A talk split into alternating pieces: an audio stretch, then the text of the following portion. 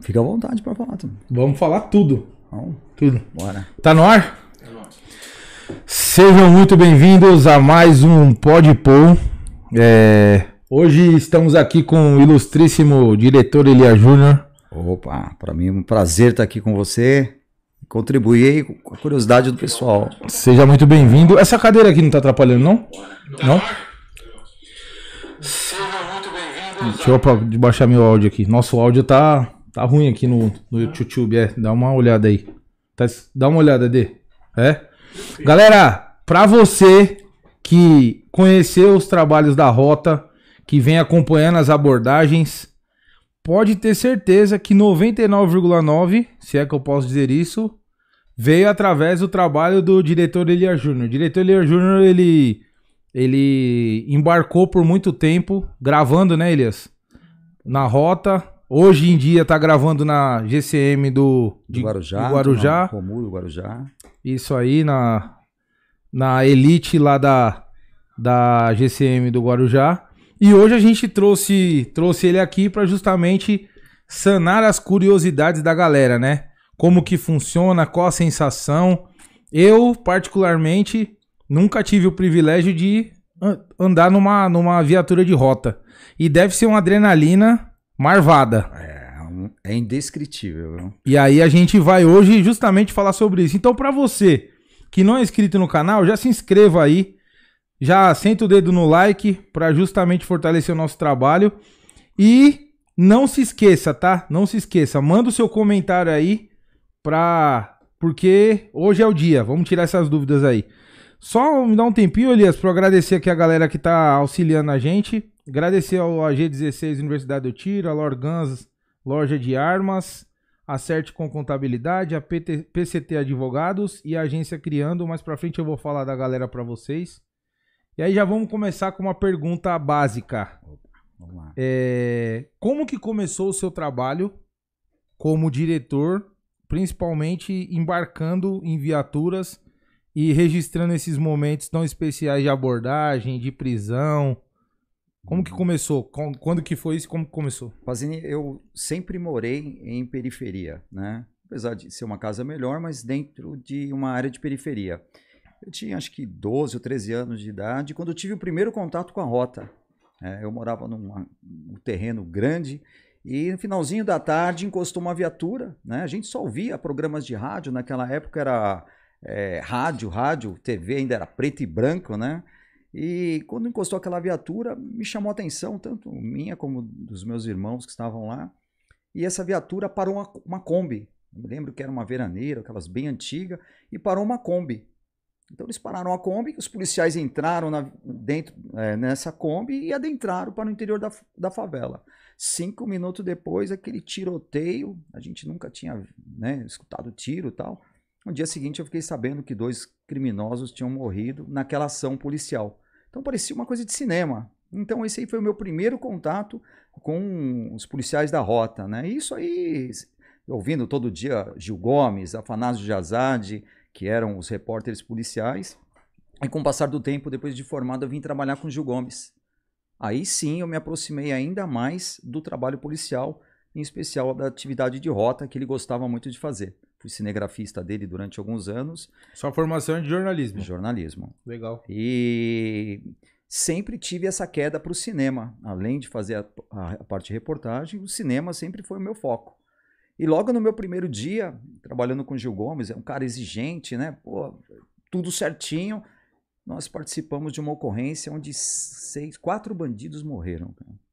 Foi a primeira vez ali que eu tive um primeiro contato com a morte de, de criminosos. Policiais de rota? Rota, rota. Léo Madeiras, na zona leste, na zona norte de São Paulo. Caramba. Os caras tinham acabado de fazer um assalto e a gente tinha uma canaleta na viatura da imprensa que copiava a canaleta da polícia. Então a gente teve, teve a informação que ali estava tendo um roubo e que a rota estava se deslocando para lá.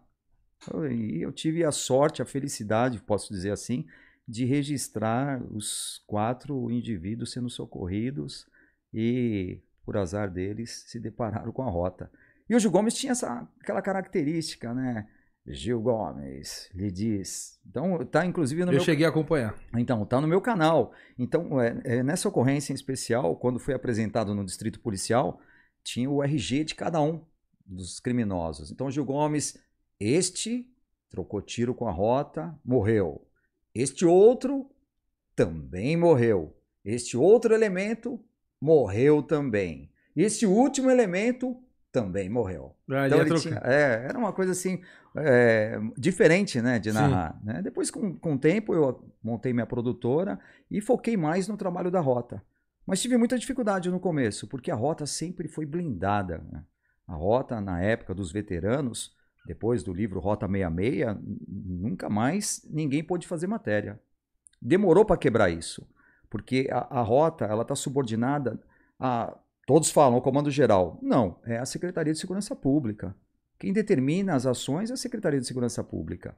Eu tentei de 2003 a 2006 produzir um documentário na rota e não consegui. E só foi conseguir através de um político, um deputado que tinha um conhecimento com o secretário.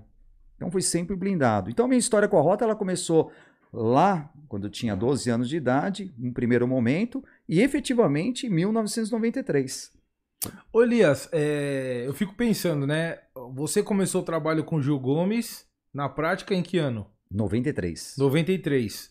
E aí você se desvencilhou e depois seguiu carreira solo em que ano? Na sequência, 94 para 95, eu era tirador da Federação Paulista de Tiro. Lá eu fiz amizade com os policiais de rota e ali eu tive uma aproximação, uma aproximação maior com o primeiro batalhão de choque. Certo. E naquela época eu acompanhava as viaturas quando dava para pegar alguma ocorrência, eu filmava e mandava para o P5 da rota. Tá. E ali eu achei que era um grande filé do mercado, porque até então se só tinha algumas reportagens de um programa chamado Aqui Agora, que também não durou muito tempo, e o P5, que é o setor de relações públicas da rota, não tinha materiais gravados de TV. Então, aquilo que eu gravava e que eu capturava da TV, eu levava em fitas de vídeo e a gente fazia uma troca. Tá. E ali. E aí você gerava o conteúdo. É porque eu Exato. fico pensando no business, né? Uhum. Óbvio que todo, todo homem é digno do seu salário e precisa Sim, sim. de dinheiro para sobreviver. Como que você trabalhava nessa época, é, é, sabendo que não existia YouTube, internet, É. tecnologia? A tecnologia não era tão avançada como hoje, né? Fico Uhum. pensando, como que você fazia para gerar um conteúdo e comercializar isso? Então, nesse primeiro momento, eu arrisquei fazendo algumas reportagens diárias, de patrulhamento normal diária, e eu vendia para algumas emissoras de televisão. A Band comprava, Hum. pagava 100 reais uma, uma filmagem de um flagrante. Caramba. Às vezes eu ficava uma semana para pegar uma ocorrência, acompanhando com o meu carro, às vezes de moto, alguma viatura para ver se era possível. E paralelo a isso, eu a- também transformei a produtora em eventos sociais. Então eu filmava casamento, festa de aniversário, para ter uma renda extra. Então, pelo jeito, as filmagens da rota eram uma realização de, um- de um sonho. Realização de um sonho. E aí você fazia algumas coisas paralelas para sobreviver. Sim, e eu digo que é- até hoje é assim. Eu nunca tive nenhum tipo de ajuda financeira da instituição, da Polícia Militar, da Rota em especial, nunca, nunca tive nenhuma ajuda financeira. Tudo arcado com os próprios Recurso próprio. com recurso próprio, nem patrocinador. Eu me recordo de uma ocasião, a gente falando em parte de patrocínio, em sobreviver, o filme Rota Comando. O filme Rota Comando eu idealizei em 2006, rodei em 2007 2008, gravando no Batalhão da Rota e também nas ruas de São Paulo. Eu não consegui patrocinador, porque a maioria das empresas te- temiam por represálias, a maioria das empresas eh, não queria o seu nome vinculado à rota. Caramba. Eu tive numa, numa empresa chamada Pão de Açúcar, onde eu levei um mês para conseguir uma reunião com a diretoria de marketing para apresentar um projeto sobre um filme da rota, sendo que a maioria da- dos diretores tinham como seguranças policiais de rota. E quando eu apresentei, eu levei a minha equipe para apresentar um projeto, com puta de um esboço, slide, isso e aquilo, sentei numa mesa de reunião com três ou quatro diretores, assistentes. A primeira pergunta do diretor de marketing foi: você, é, por que você acha que nós patrocinaríamos um filme sobre a rota? Aí eu expliquei, pô, vocês patrocinam vários eventos esportivos, alguns longa-metragens, que eram longa-metragem. Ele falou: Você sabe o lema do Pão de Açúcar? Eu falei: Sim, lugar de gente feliz. Ele levantou na hora, apertou minha mão, parabéns, e não lugar de gente morta. Caraca. Quebrou minhas pernas. Aí eu falei. Isso dá um corte, hein? É. Não é, não é, não é, não é um lugar para gente morta. Eu falei, mas você faz uma ideia totalmente equivocada da rota. Ele falou, você já leu o livro Rota 66? Eu falei, eu não só li, como fiz um documentário respondendo. Né? Não adianta um jornalista lá, o Caco Barcelos da Globo, pegar inquéritos policiais e ver. Eu fui atrás das famílias, eu fui atrás dos policiais que nunca deram entrevista. E ali ele falou, boa sorte, conheça aí o seu projeto aí. Infelizmente não é. Já que você tocou no assunto, é...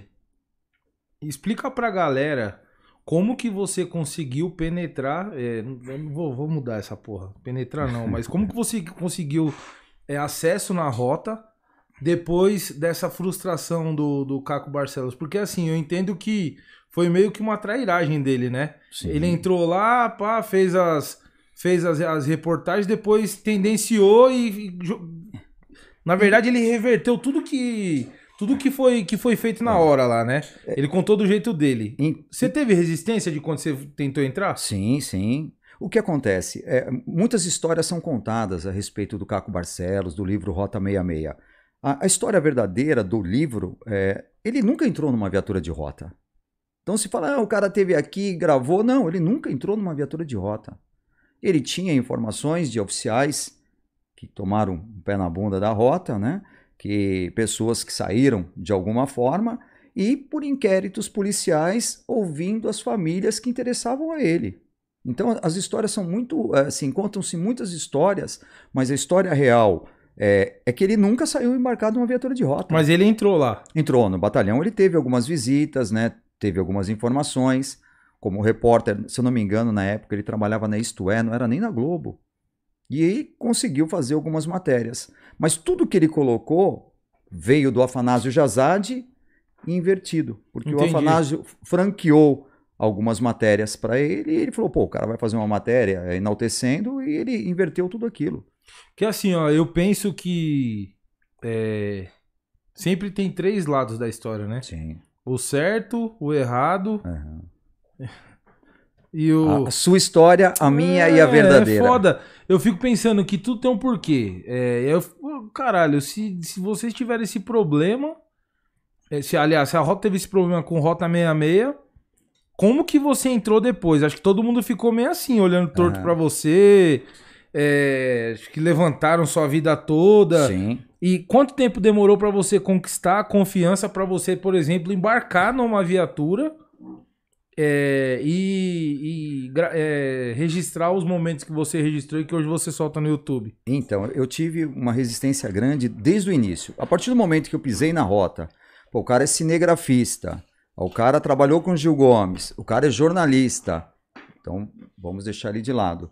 Mas a resistência maior vinha do comando da, da rota. Porque assim, a rota, na realidade, ela todo tenente coronel sentava naquela cadeira, aquela, aquela cadeira é uma cadeira meio que maldita, no bom sentido. Ele ia, tinha a pretensão de ser coronel full, chegar na última patente. Então, quem era comandante de rota tinha uma chance muito grande de ser coronel nativa e não na reserva. Então, a resistência maior era o que eu poderia trazer para que ele não fosse promovido. Pois esse cara faz uma matéria da rota matando um bandido aqui, eu não sou promovido. Então a resistência nunca foi dos praças sempre foram dos oficiais né, graduados. Então, é, eu, quando cheguei na rota, é, efetivamente depois do Gil Gomes em 94, 95, eu passei a praticar tiro prático com os policiais lá no Clube Paulistano, não sei nem se existe ainda. E ali eu carregava munição, então junto com os sargentos e tal, e fui devagarzinho me aproximando. Então já tinha um espaço de entrar na rota e começar a conversar com os policiais. E isso veio depois a ideia do filme, alguns anos depois. Aí teve uma época que um comandante não queria minha presença, ele estava na iminência de ser promovido, falou, mano, não quero esse cara aqui, esse cara pode me atrapalhar. Então, assim, a minha imagem sempre foi associada a algum problema com a promoção de alguém. Isso desde o início e assim até hoje. Né?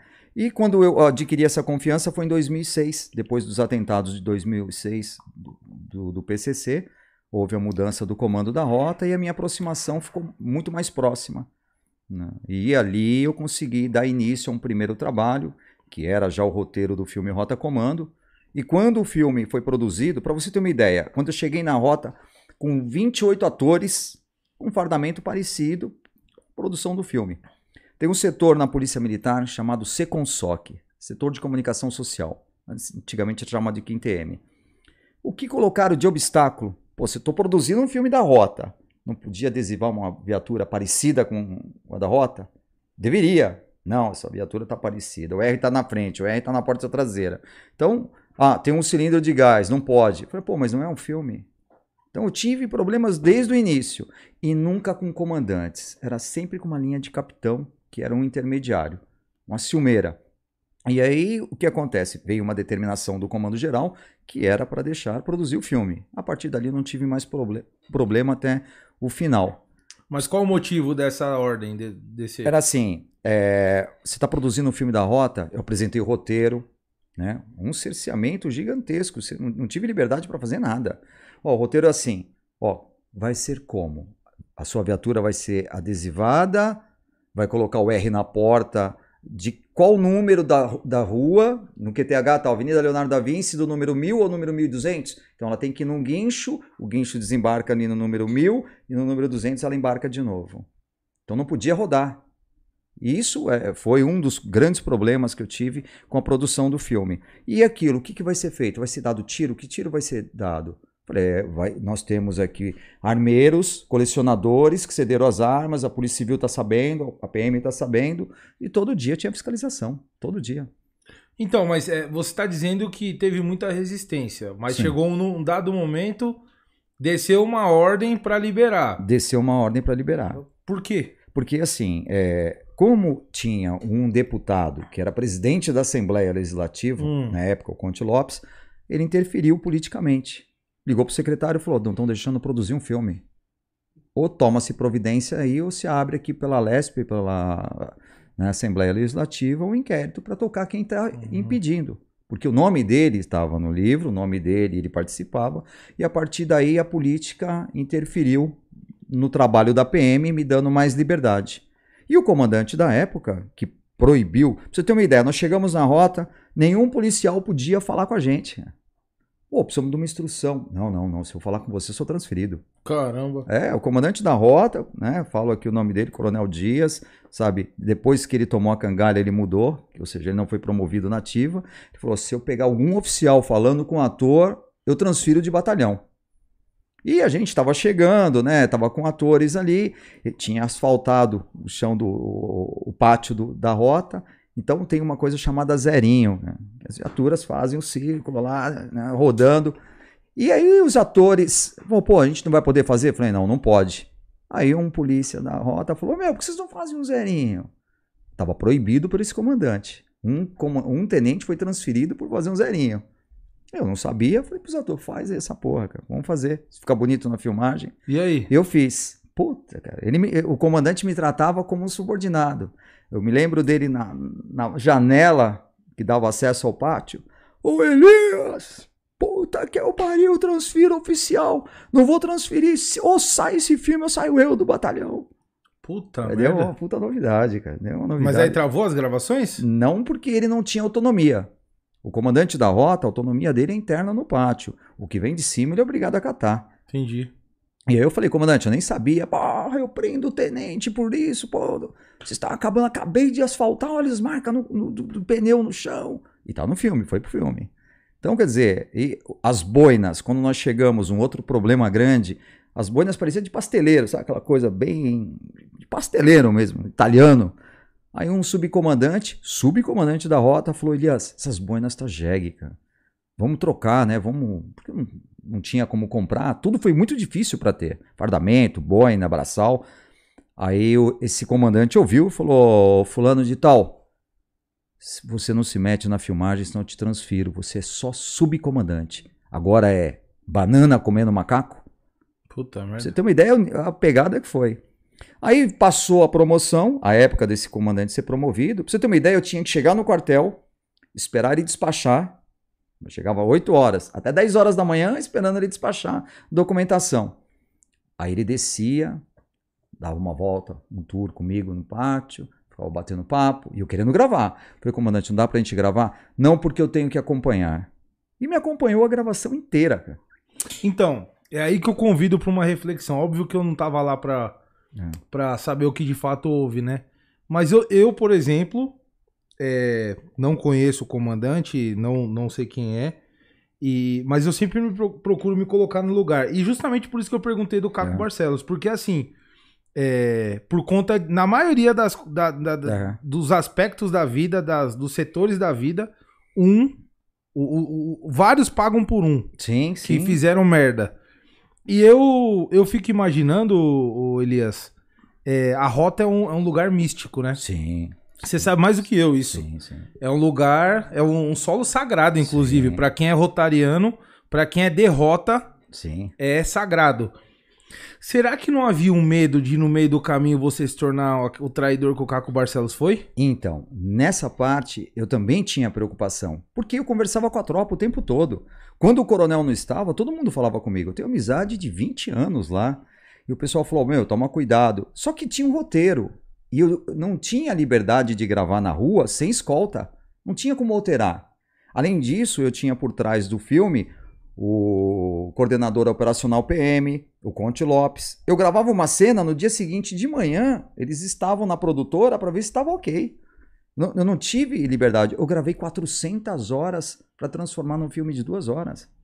O que eu tive que refazer de gravação, Que eu não tava de acordo. porque não estava de acordo. Então, mas aí é, é onde eu quero chegar. Talvez você gravou 400 horas pra render duas. Para render duas. Isso, talvez não era essa a preocupação de de repente passar a imagem a imagem negativa da rota e tomar cuidado, porque eu volto a dizer, tá? É igual essa parada das câmeras, né? Me preocupa. Me preocupa muito é, é, a- a- a- o, o- cotidiano, o modus operandi da, dos policiais, principalmente da rota, que estarem sendo gravados de modo full. É, Até que, em que mãos que isso vai cair? é. E, de repente, uma- um trecho ali, É. fora do contexto, no que pode repercutir para uma instituição que já é intitulada, como você mesmo disse, pelo, pelo diretor da- do Pão de Açúcar, como uma instituição matadora. Que. Tá entendendo? A, a história da polícia que mata. Mas o- o- olha um, um contraponto disso. Foi só com esse comandante. Depois ficou tranquilo. Depois de- eu terminei o filme num comando de um outro tenente-coronel, Coronel Alves. Aí ficou tranquilo. Faz o que você quiser. Trouxe o Paulo Ricardo, a banda RPM, para produzir o clipe, junto com o André Kisser, Sepultura, dentro do batalhão. Cara, mas você precisa do quê para fazer? Eu preciso de bomba é, de efeito moral. Eu preciso de bomba de gás. Meu, você vai ter tudo. E o cara me proporcionou tudo. Aí, aí você vê que o problema era um comandante. Porque, como eu disse, o cara que senta naquela cadeira, ele tem a pretensão de ser promovido a coronel Fu. E ele tomou a chamada cangalha, ou seja, passou a época dele, ele não foi promovido. Tanto é que ele me chamou no dia seguinte, quando saiu a publicação que ele ia ser transferido, ele falou: Meu, é, eu te atrapalhei, né?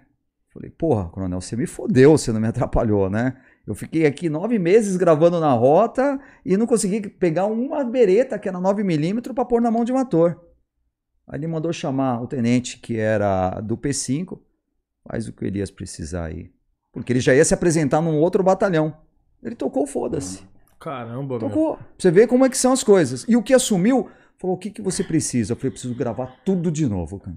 Puta merda. E eu gravei. Tudo de novo. Gravei o que era necessário, sim.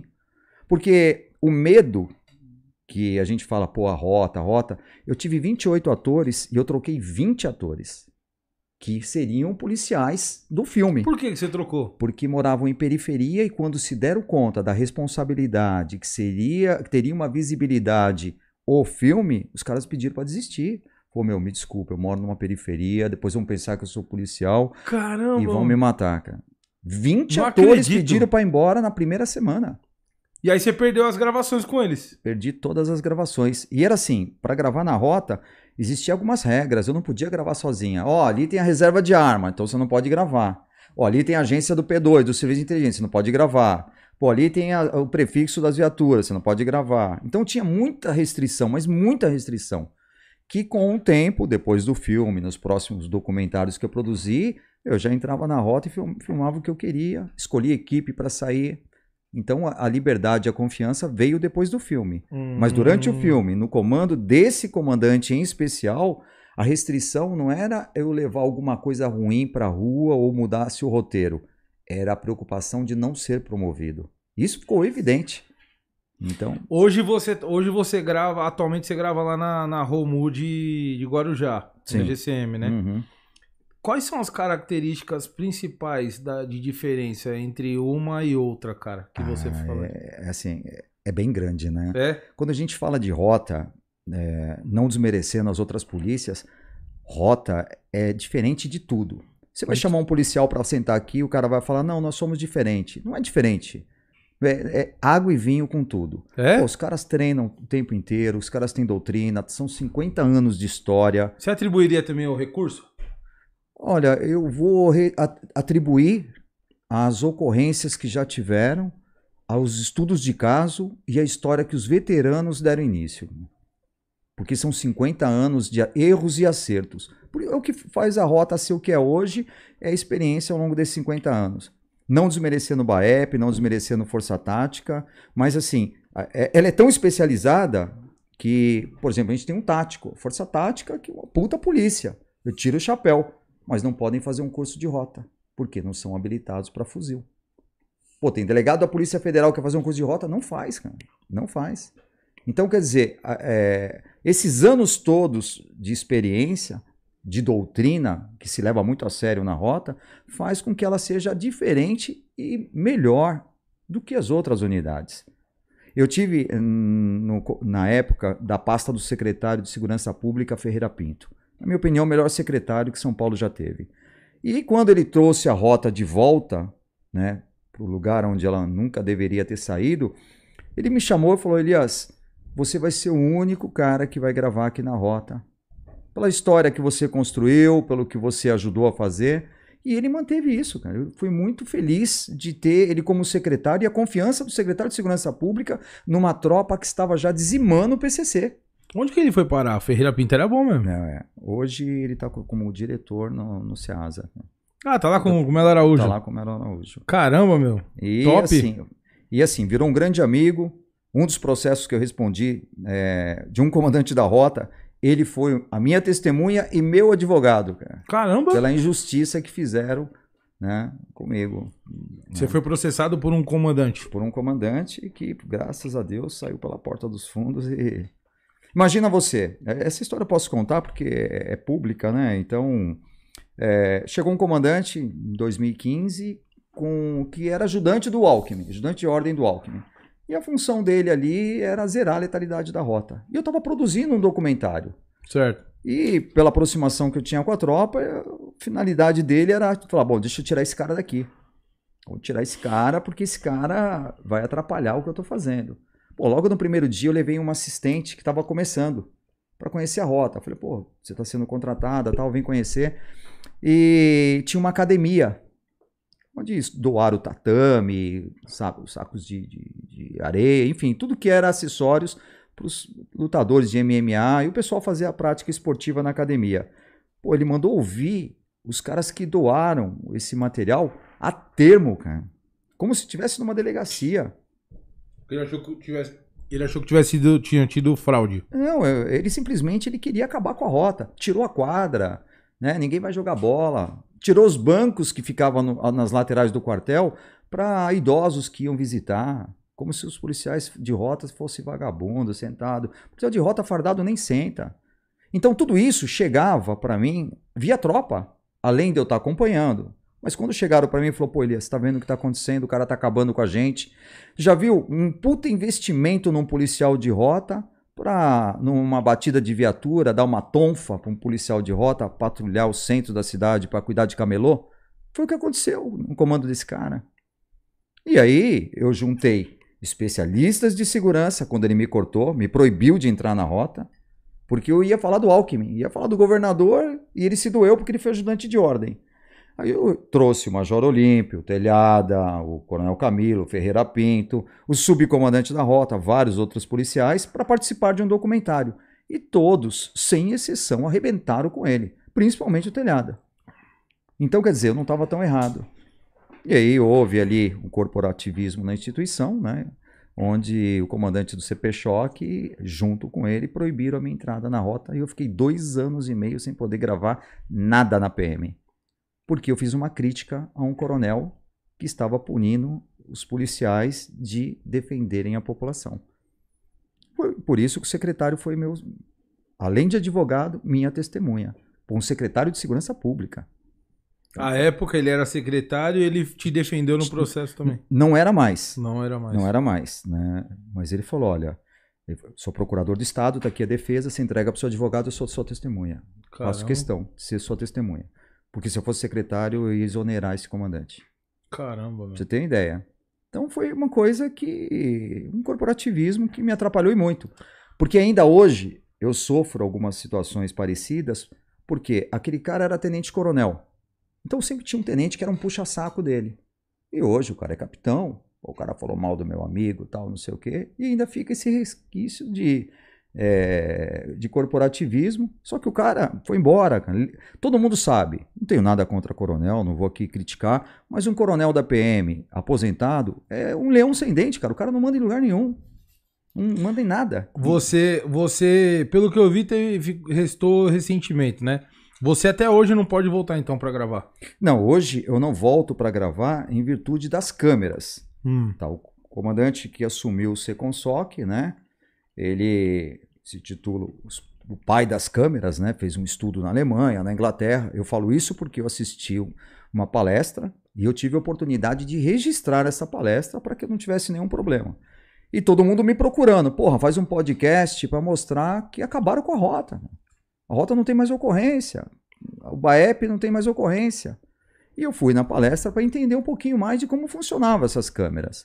Bom, então você vê, um policial de rota, na hora que ele se arma, automaticamente é acionado a câmera que vai gravar 12, 14 horas ininterruptas. Segundo o coronel, não tem áudio, mas na hora que você chega numa ocorrência, você é obrigado a acionar a segunda câmera. Para nós que gravamos, é meio estranha essa história. E esse áudio ele recupera 90 segundos antes. antes. Então, como é que você recupera? Se ela não grava o áudio, como é que ela consegue restaurar 90 segundos antes? É uma coisa que ficou mal explicada ali. Imagina você, nessa palestra, o próprio coronel falou: olha, se um policial for no caixa eletrônico, ele vai sacar e a senha vai ficar registrada. Aí quem não conhece fala: pô, mas para onde vão essas imagens? Essas imagens vão para o Seconsoc, essas imagens ficam internas no batalhão, todo policial tem acesso, é só instalar um aplicativo no celular. Pô, vem cá, e aquela senha que eu usei? Se sumir meu cartão, quem foi? Pô, vou no banheiro. Pô, e aí, como é que eu faço? Vou no banheiro, a câmera está registrando tudo. Mas Pô, eu não posso te remover a câmera na hora Não, só no quartel. Se remover é penalizado. É penalizado.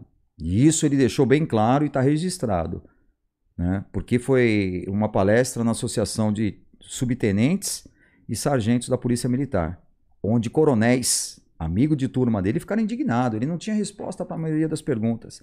E um detalhe muito importante: um engenheiro, Coronel Fu, engenheiro, que estava presente, ele deixou bem claro. E a radiação dessas câmeras no seio da policial feminina e no testículo masculino? Quem garante que não vai dar câncer? Ele levantou isso. O coronel não soube responder. Então, quer dizer, tem muitas coisas que têm que ser é, analisadas antes de colocar. A minha pergunta para ele foi, foi uma simples. Qual o critério para usar? No primeiro, BAEP, segundo, terceiro e na rota? Por que não começou na florestal, na ambiental, na rural, no patrulhamento de área e justo nas especializadas? É uma determinação do comando tal. Tá, mas e? Então, isso com certeza, lá no litoral, no trabalho que eu estou fazendo com a Romu, voltando, continuando com as câmeras, eu tenho acesso aos áudios do serviço de inteligência da PM que estava no litoral, da Polícia Civil, da própria Romu, né? Então, os bandidos estão aplaudindo, porque a rota e o BAEP não estão entrando em comunidades. A ordem é patrulhamento em avenida. Então, o que chega do porto está entrando nos morros a torto e à direita. Se a gente tem bons policiais e tem maus policiais, todo mundo tem acesso ao celular para saber onde está quem, ter a, a visão do que está sendo visto, o GPS de onde estão as tropas especializadas. Então, só tem uma coisa: São Paulo vai virar um segundo Rio de Janeiro. Se não for tomada uma providência, São Paulo vai virar Rio de Janeiro. Tá assim, ó, nos áudios. É, pessoal, tranquilo, tudo na paz, pode subir, a rotona não tá vindo, Baep não tá abordando. É o que tá acontecendo. É o que tá acontecendo, infelizmente.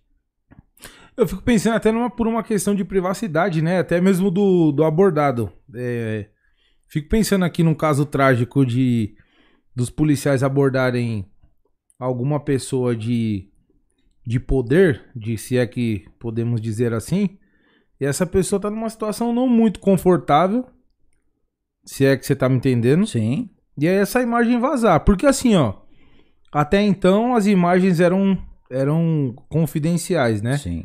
Aí esses dias eu recebi uma imagem, aí recebi outra de troca de tiro que foram registradas através da câmera e eu não entendi porque que veio parar no meu WhatsApp. Isso aí.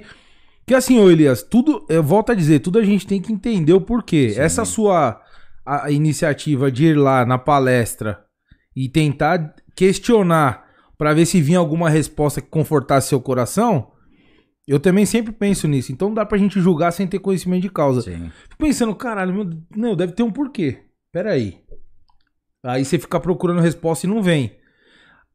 Aí vaza essas imagens. Eu falo, meu, não é confiável. Não é confiável. Não, não é. Não é. Qual que é a probabilidade dessas imagens caírem nas mãos erradas? Putz, se caiu na minha, eu nem pedi. Parece que você estava na palestra. Um coronel perguntou qual a possibilidade de chegar essas imagens no crime. O coronel sarcasticamente falou: Olha, porra, não é uma NASA, não é uma coisa tão importante para alguém se preocupar em ter imagem. Caramba. Pô, eu fiquei assim, falei, caramba. É, galera, sabe por quê? A gente tem que é. ser inteligente, né? Eu sempre falo para o pessoal não, não se permitir o senso comum. É assim, ó, o policial, imagino eu, presumo eu, que ele entra numa viatura e são quatro que embarcam na viatura de rota. Quatro. Eles se comunicam. É, ó, Vamos abordar aquele cara ali por conta disso e disso e disso. Então você começa a invadir uma privacidade que não diz respeito ao cidadão de bem, tampouco ao cidadão que é pertencente ao crime organizado. E aí você começa a perder. É, até, eu não achei errado os policiais que falam demais, sabe? Ah, que a gente trabalha assim, que trabalha assado. Pera aí, meu irmão, tem um limite. É. Na verdade, o bem tem que vencer sempre o mal. Sim. E pro bem vencer sempre o mal, ele precisa estar tá mais preparado, precisa ter uma surpresa envolvida nessa porra aí. É. E aí, essa parada da câmera, eu fico observando, eu falo, rapaz, olha que um, de repente, um desembargador for abordado com amante no carro, sei lá, nessa né, essa porra vaza. É. Aí alguém se, se comove, não, não pode. No Brasil as coisas meio que acontecem assim, sabe? É, precisa alguém que tem poder se lascar pro pessoal falar, meu, é, não, não tá bom esse negócio, vamos tirar isso aí. Então, assim, eu fico triste porque, eu me, sempre minha opinião sincera, né? Eu fico triste porque é, isso desestimula os policiais, é inegável. É, tô falando por mim, tá? Essa é a minha opinião. Desestimula os policiais. Enquanto é, o que eu observo é o seguinte: a imagem sempre que vaza, o flagra, o paparazzi, sempre tá com a mão do policial matando um mosquito na orelha do, do cara. Só que não mostram o que aconteceu antes, é. que o cara bateu no polícia, que o cara, ô irmão, a polícia foi feita para ser respeitada. Eu não, eu não, eu não, eu não admito e nem concebo a possibilidade de um paisano falar alto com polícia, independente do que for, é igual pai e mãe, né? Sim. Você tem que respeitar, por quê? Porque senão vira bagunça o negócio. E aí o que eu observo é que porra, velho, a polícia tá desmotivada, tá desestimulada, é, tá é, descontente, não tá satisfeita com essa câmera. Tinha que ter tido um estudo, é, mas assim, o que eu vejo, a minha, a minha opinião pessoal, tinha que ter um estudo, é, primeiro, para saber até onde vai essa radiação, porque a saúde era uma preocupação de um coronel que é físico o cara não é simplesmente um coronel. cara falou: sou formado em física, então essa radiação pode trazer os raios para que a mulher tenha câncer. Uma coisa é você estar tá com um celular que também tem radiação, mas você está falando 5, 10 minutos. Outra coisa é você estar tá com ela no peito 12 horas de serviço. Então essa é, era uma preocupação de um coronel. E a outra é que o coronel que implantou as câmeras é, colocou o nome dele em tudo. Se você for ver, coronel fulano de tal ali nas imagens. Aí foi perguntado, vem cá, se todos os policiais daquela companhia têm acesso às imagens, quem garante que um deles não possa é, fazer com que essas câmeras vazem? E aí? Aí ele falou: é, mas aí ele vai é, é, ocorrer em um crime e a gente vai saber quem foi porque vai estar tá logado. Não, se tiver logado e alguém filmar e tampar o nome, não tem como saber. Ou seja, o leigo engoliu a história, mas nós que trabalhamos com filmagem, com edição, dá para fazer tudo. Um outro ponto que foi levantado, um exemplo desse mesmo coronel para os outros coronéis que estavam ali. Ah, uma policial entrou num um restaurante, comprou o bandequinho dela e pagou com o cartão de crédito e digitou a senha. Em seguida, cantou uma ocorrência, ela foi obrigada a acionar a segunda câmera, porque ela grava em tempo real, segundo o coronel sem áudio. E quando aperta, aciona a segunda câmera, você vai gravar com áudio. Então ela retroage 90 segundos. E vem cá, isso aí foi para o Ministério Público, porque virou uma ocorrência de confronto e teve que. É, essa policial vai a julgamento. Tava a senha dela lá. Então todo mundo vai ter acesso à senha dela. Se some no armário, quem foi? Então, quer dizer, não tem segurança nenhuma. Imagina você, uma policial feminina indo num banheiro com a câmera. Não pode tirar o colete. Só dentro do quartel. Ela está na rua, ela não vai voltar para o quartel para ir no banheiro. Segundo, é, qualquer situação constrangedora, você é agredido, você vai revidar injusta agressão. Que parte que vai ser mostrada? Será que as duas? O que é interesse? Um policial que mora na periferia, uma ocorrência de rota de, que teve há pouco tempo, passou aí no, no Datena. Pô, aquele cara não podia ser filmado. Eu mesmo gravei e ele falou: Meu, não quero aparecer que eu moro na periferia. E o Seconsol mandou para a emissora de, de TV aberta a imagem do cara. Como é que ele volta para casa dele sendo um policial de rota, morando numa comunidade? Sem que ele soubesse, sem que ele autorizasse. O coronel falou que não, agente público ele está sujeito a isso. Cara. Então, quer dizer, acabou a privacidade. Então são muitos os problemas. Outro problema que foi levantado. Quem orçou isso? Que licitação foi feita? Quem vai fazer a manutenção? É alguém interno da PM? Tem parente de alguém envolvido? Porque essas câmeras têm que ter manutenção. Quem vai fazer? Né? O programa, quem pagou, quem faz a manutenção, quem é o gestor disso. Então são várias situações aí que tem que ser repensada, porque muita gente fala, não, não sou contra. Eu mesmo fiz um vídeo, postei no meu canal e muita gente criticou. Mas quem criticou? O bandido.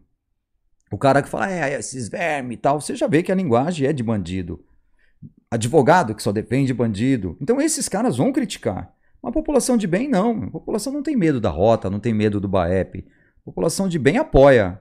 Né? As câmeras, se fosse nas viaturas, tudo bem, mas uma em cada um, cara, eu acho que um pouco exagerado, né? É, é, é bem complexo. Eu tenho a minha opinião formada. Eu acho que se fosse para impor, igual foi imposto, uma câmera que fosse para resguardar a imagem do policial, a integridade do policial. E a percepção que eu tenho é que não foi esse o objetivo. A galera pensou simplesmente em botar uma câmera que vai funcionar justamente para punir o policial. Sim. Essa é a percepção que eu tenho. Sim. Talvez colocasse uma câmera, mas que ela filmasse mediante o comando do próprio policial. É. Eu quero que filme. Porque, inclusive, nós temos aí inúmeros policiais que utilizam GoPro para filmar o, o, o, cotidiano. Mas eles escolhem quando elas vão funcionar e eles decidem se essas imagens vão ou não ser vinculadas, serem vinculadas. Eu acho que tem uma parada, uma parada meio abusiva nisso. É. é eu me coloco no lugar dos policiais, a percepção que eu tenho é que tem uma invasão de privacidade, que o policial ele Porra, velho, é a mesma coisa você instalar uma câmera no banheiro, meu irmão. Não, é. não pega bem, né? É. É, você vai causar constrangimento. E essa... uma incoerência maior ainda. Esse mesmo comandante diz que o policial militar que utilizar das redes sociais para ter algum benefício, algum lucro financeiro com as imagens da PM, vai ser exonerado da corporação. Quer dizer, ele pode ser gravado, as imagens dele podem ir a público e ele não pode usar as imagens. Você vê a incoerência. Então, eu só vejo, assim, com muita tristeza, que São Paulo vai pagar por isso. Porque a criminalidade cresce. Hoje o bandido sabe que está sendo filmado, ele abusa. Posso falar isso pela minha experiência. Eu, quando estou na rota gravando, sabe, o bandido cresce. Ah, vai me abordar por quê? Ah, o que, que eu estou fazendo de errado? Imagina agora o cara sabendo que aquilo é em tempo real. Então ele tira, uh, o respeito aos poucos se perde e a bandidagem cresce. Não, não tem outra. E principalmente pelos áudios dos grupos que eu ouço lá no, no litoral. Ô Elias, é, hoje se fosse para você para você ter medo, você fala muito dos, dos comandantes e tal. É, eu não tava lá para saber quem tá certo ou errado, né? Mas hoje se fosse para você temer pela sua vida, você temeria por essas pessoas que você critica ou pelo, pela bandidagem? Olha, é, é uma pergunta difícil de responder. Eu, em 2006, eu produzi um documentário chamado Os Bastidores da Temida Rota. Assim que eu terminei esse documentário, nesse mesmo comandante que me processou, eu fui avisado por todos os policiais, todos é muito, né? É muita gente, mas por muitos policiais para que eu ficasse atento, porque eu mexi no vespeiro. Eu fiz denúncias que o Telhada fez, o Olímpio fez, todo mundo fez, mas a corda estourou pro meu lado. 28 dias depois, eu sofri um atentado na porta da minha casa. Sete tiros no meu carro, isso tem gravado, tá no meu documentário, e um no meu braço. E não levaram nada. Nada. Diferente dos roubos, para quem acompanha o trabalho policial, normalmente o carro que acompanha, ele faz a escolta dos bandidos. Ele não ia ficar parado a quatro quadras de distância da onde aconteceu. Então, Mas como que foi esse dia?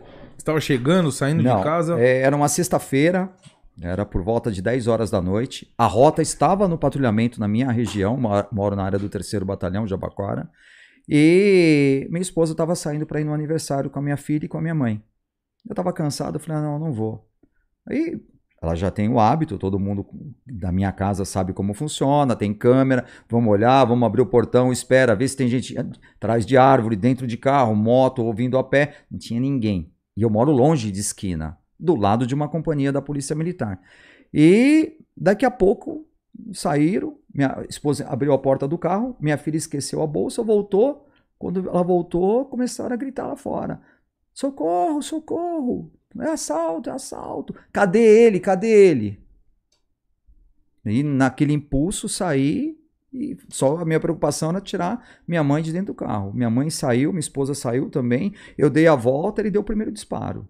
E eu corri em volta do carro e o cara correu atrás atirando. Sete tiros de pistola atingiram o veículo. E um pegou no meu braço. Fugiram? Não, ainda entraram no carro e desceram com o carro à rua. Tudo isso gravado. Liguei para a Rota, né? Um grande amigo nosso aqui, né? Não vou falar o nome, atendeu. Falou, irmão, tô avisando a tropa que está aí na sua área. E esse covarde desse coronel mandou recolher a rota. Cara que a primeira viatura que encostasse lá seria transferida. Então essa é uma mágoa que eu tenho, não da, da rota dos policiais, mas sim desses comandantes que se acovardaram, eu baleado, sangrando. Aí existe uma outra, um outro problema. Chegou a força tática, que minha filha ligou 190, chegou o patrulhamento de área, e todo mundo, ó, meu, ninguém encosta, daqui a pouco os camisa 10 estão na área, que é assim que eles fizeram menção ao nome da rota. Daqui a pouco os caras estão encostando na área que eles estão aí, então ninguém encosta, que ele corre junto, então eles vão apoiar. Demorei para ser socorrido, perdendo sangue na porta de casa, né? minha mãe passando mal, é uma senhora, minha esposa, e todo mundo me ligando, irmão, ordens para recolher. Se eu, encolher, se eu encostar aí, vai dar merda. E tudo bem, né? No dia seguinte, fui lá na rota cobrar. Falei, pô, gente, porra, vinte e poucos anos fazendo tudo o que eu faço, nenhuma viatura de P2, nenhuma viatura de rota. E a ordem veio de cima, e a gente sabe. Os caras falaram, não preciso te falar, você sabe melhor que a gente quem foi e como foi. Então essa é uma mágoa que ficou na época, já né, tirei na urina, mas é, ficou. E aí você me fala, medo de quem está no comando, quem comandou. É, assim, eu tenho medo de bandido, cara. E isso existe em todas as profissões, cara. Tem coronéis que são bandidos? Tem coronéis que são bandidos. Isso não tenho medo de falar. Tem bandido que é bandido? Pô, é bandido, é bandido, é a profissão. Então, é, eu tenho que estar sempre atento. Infelizmente, é, é assim: onde tem meu nome, tem problema. Tem problema porque, às vezes, um deputado que não saiu no meu, no meu documentário, ele vai lá e me queima na PM, como acontece. Né? O cara vai lá para mim, toma cuidado com esse cara aí, que esse cara aí ele queima oficial, queima praça. Por quê? Porque ele, na época da produção do meu documentário, de um dos documentários, ele veio com um monte de videozinho. Ô, oh, me põe no seu documentário aí. Eu falei, não, nunca falei com você, vou pôr nem sei, você nem história tem na rota, vou pôr por quê? Eu tenho esse problema de ser bastante sincero, então isso incomoda. Cara. O cara nunca deixou sair embarcado na equipe dele, quer que eu coloque no documentário? Então, meu, desculpa, não vou pôr. Aí o cara vira deputado e o cara começa a falar um monte de merda. Aí os que ficam com medo, ficam, né, meu, não, melhor não se envolver. Foi assim no Bombeiro. Comecei a produzir um documentário no Bombeiro, um desses deputados aí foi lá, tudo montadinho, chegou pro o capitão lá do bombeiro e falou: Ó, Fulano, fica esperto com esse cara aí, viu? Que não sei o quê. No dia seguinte, acabou as gravações.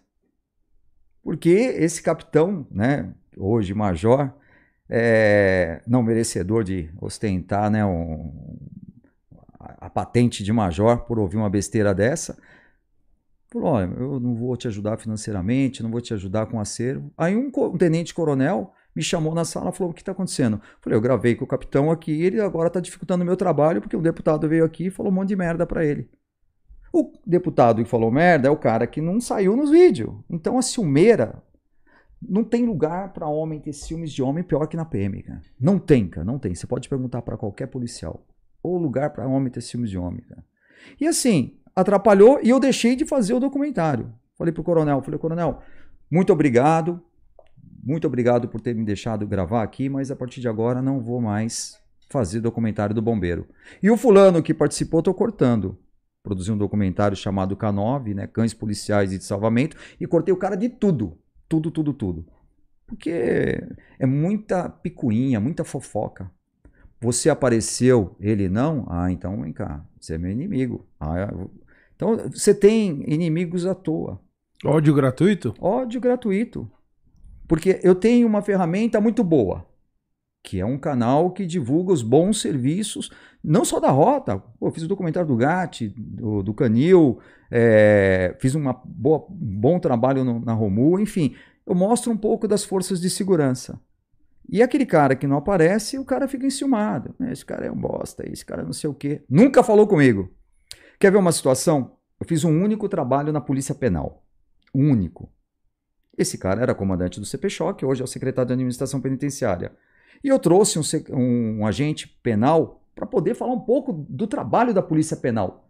Se eu falar para vocês que ele foi transferido no dia seguinte da escolta para um presídio em Guarulhos só porque ele apareceu no meu programa, cara, por causa desse coronel que era aquele mesmo que era da época do que me processou. Transferido, ele me mandou o ofício, movimentado por isso. isso. Um absurdo que chega. Então, quer dizer, o pessoal fala, você é polêmico. Eu falo, não, não sou polêmico. Eu estou mostrando um trabalho. Alguém não está satisfeito? Ah, o cara vai criticar.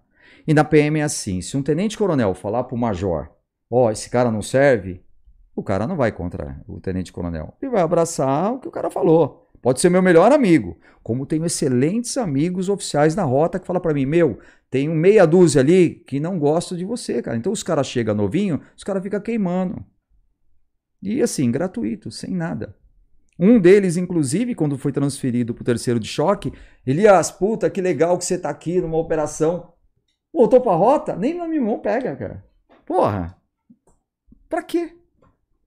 E muita gente se beneficiou, muito, mas muita gente se beneficiou às custas do meu trabalho. Muita gente foi promovida, muita gente virou deputado, político, e que nunca era, nem era conhecido. Então, mas assim, aí, ô Elias, é uma troca, na minha opinião, né? Não, é uma troca. Você, você fez o trabalho, eu não tô defendendo ninguém, não, tá? Sim. É, eu sou bem sincero também. Você fez o seu trabalho é, divulgando o, o, por isso que eu perguntei para você, ó, como é que você custeava tudo isso? Ó, meu. Porque senão você se frustra. Você, ah, eu vou fazer, Depois, é, não sei porque eu fiz essa porra aí, porque agora ninguém olha mais na minha cara, ninguém deixa eu entrar nessa bosta aqui. É. A, a gente não pode criar expectativa em ninguém, senão depois a gente se frustra. E a gente vive num mundo, eu tô falando isso porque Não, sim, sim. nesse universo que eu vivo também há muita vaidade, cara. Muito ego, muito. Tipo, eu, eu, eu já- quando eu, eu chego numa roda. Ah, que aquele dono daquele. Mano, ô, ô, ô, puta, minha mulher tá me chamando ali. Quero nem saber, velho. Que o dono de clube é isso, que o dono de clube é aquilo. Cara, eu só quero trabalhar, ganhar meu dinheiro honesto. Sim. Se eu puder ajudar, eu me envolvo. Se for pra atrapalhar e fazer fofoca, tchau. Obrigado, amigo. E aí eu observo que deu certo até hoje porque eu não queria expectativa em ninguém, não, meu. Se eu fizer alguma coisa pra você, eu não fiz por você, eu fiz por mim. Por algum motivo aquilo ali fez sentido. E eu observo, eh, você falou, é verdade. Ainda bem que você é sincero. Você falou, tem uma mágoa mesmo. E é bom você ser sincero. Tem, tem Eu observo que você tem mágoa. E. Cara, acho que nada mudou. E não vai mudar. Não, é, Porque ó, é constituído por homens, não, né? Sim, sim. O que você falou é uma realidade. É, deveria ser uma troca, mas é uma troca que não é boa para mim. Veja bem, vamos lá, vamos pôr assim, no pé da letra. Quantas pessoas entraram na Polícia Militar eh, por intermédio do meu trabalho? Através do seu vídeo. Quantas pessoas não conheceram a rota, não mudou a imagem através do- dos meus vídeos? Não adianta falar, "Ah, veio outras pessoas. Não, tô há 28 anos gravando lá de graça. Mas você gravou de graça, não tinha remuneração. Para quem me acha que eu ganho no YouTube, meu canal às vezes nem é monetizado. Porque existem algumas regras. Mostrou arma, o YouTube não monetiza. Violência gratuita, o YouTube não monetiza. Algemou, o YouTube não monetiza. Mostrou drogas, o YouTube não monetiza. Pô, eu tenho quatro situações que, Que, é a linha principal do meu que trabalho. desestimula a monetização do Então, canal. é, então eu tenho que editar 50 vezes um vídeo para ver se dá sorte de monetizar. De cada 10, um é monetizado. E monetiza? De cada 10, um é monetizado. Além de contar com o pessoal que falou, "Ô, meu, dá pra tirar aquela parte, pô, depois tá tudo gravado, montado, lá monetizou, puta, ainda bem, pô, dá pra tirar uma parte. Hum, Eu sei o que pode e o que não pode, né, ser, ser colocado.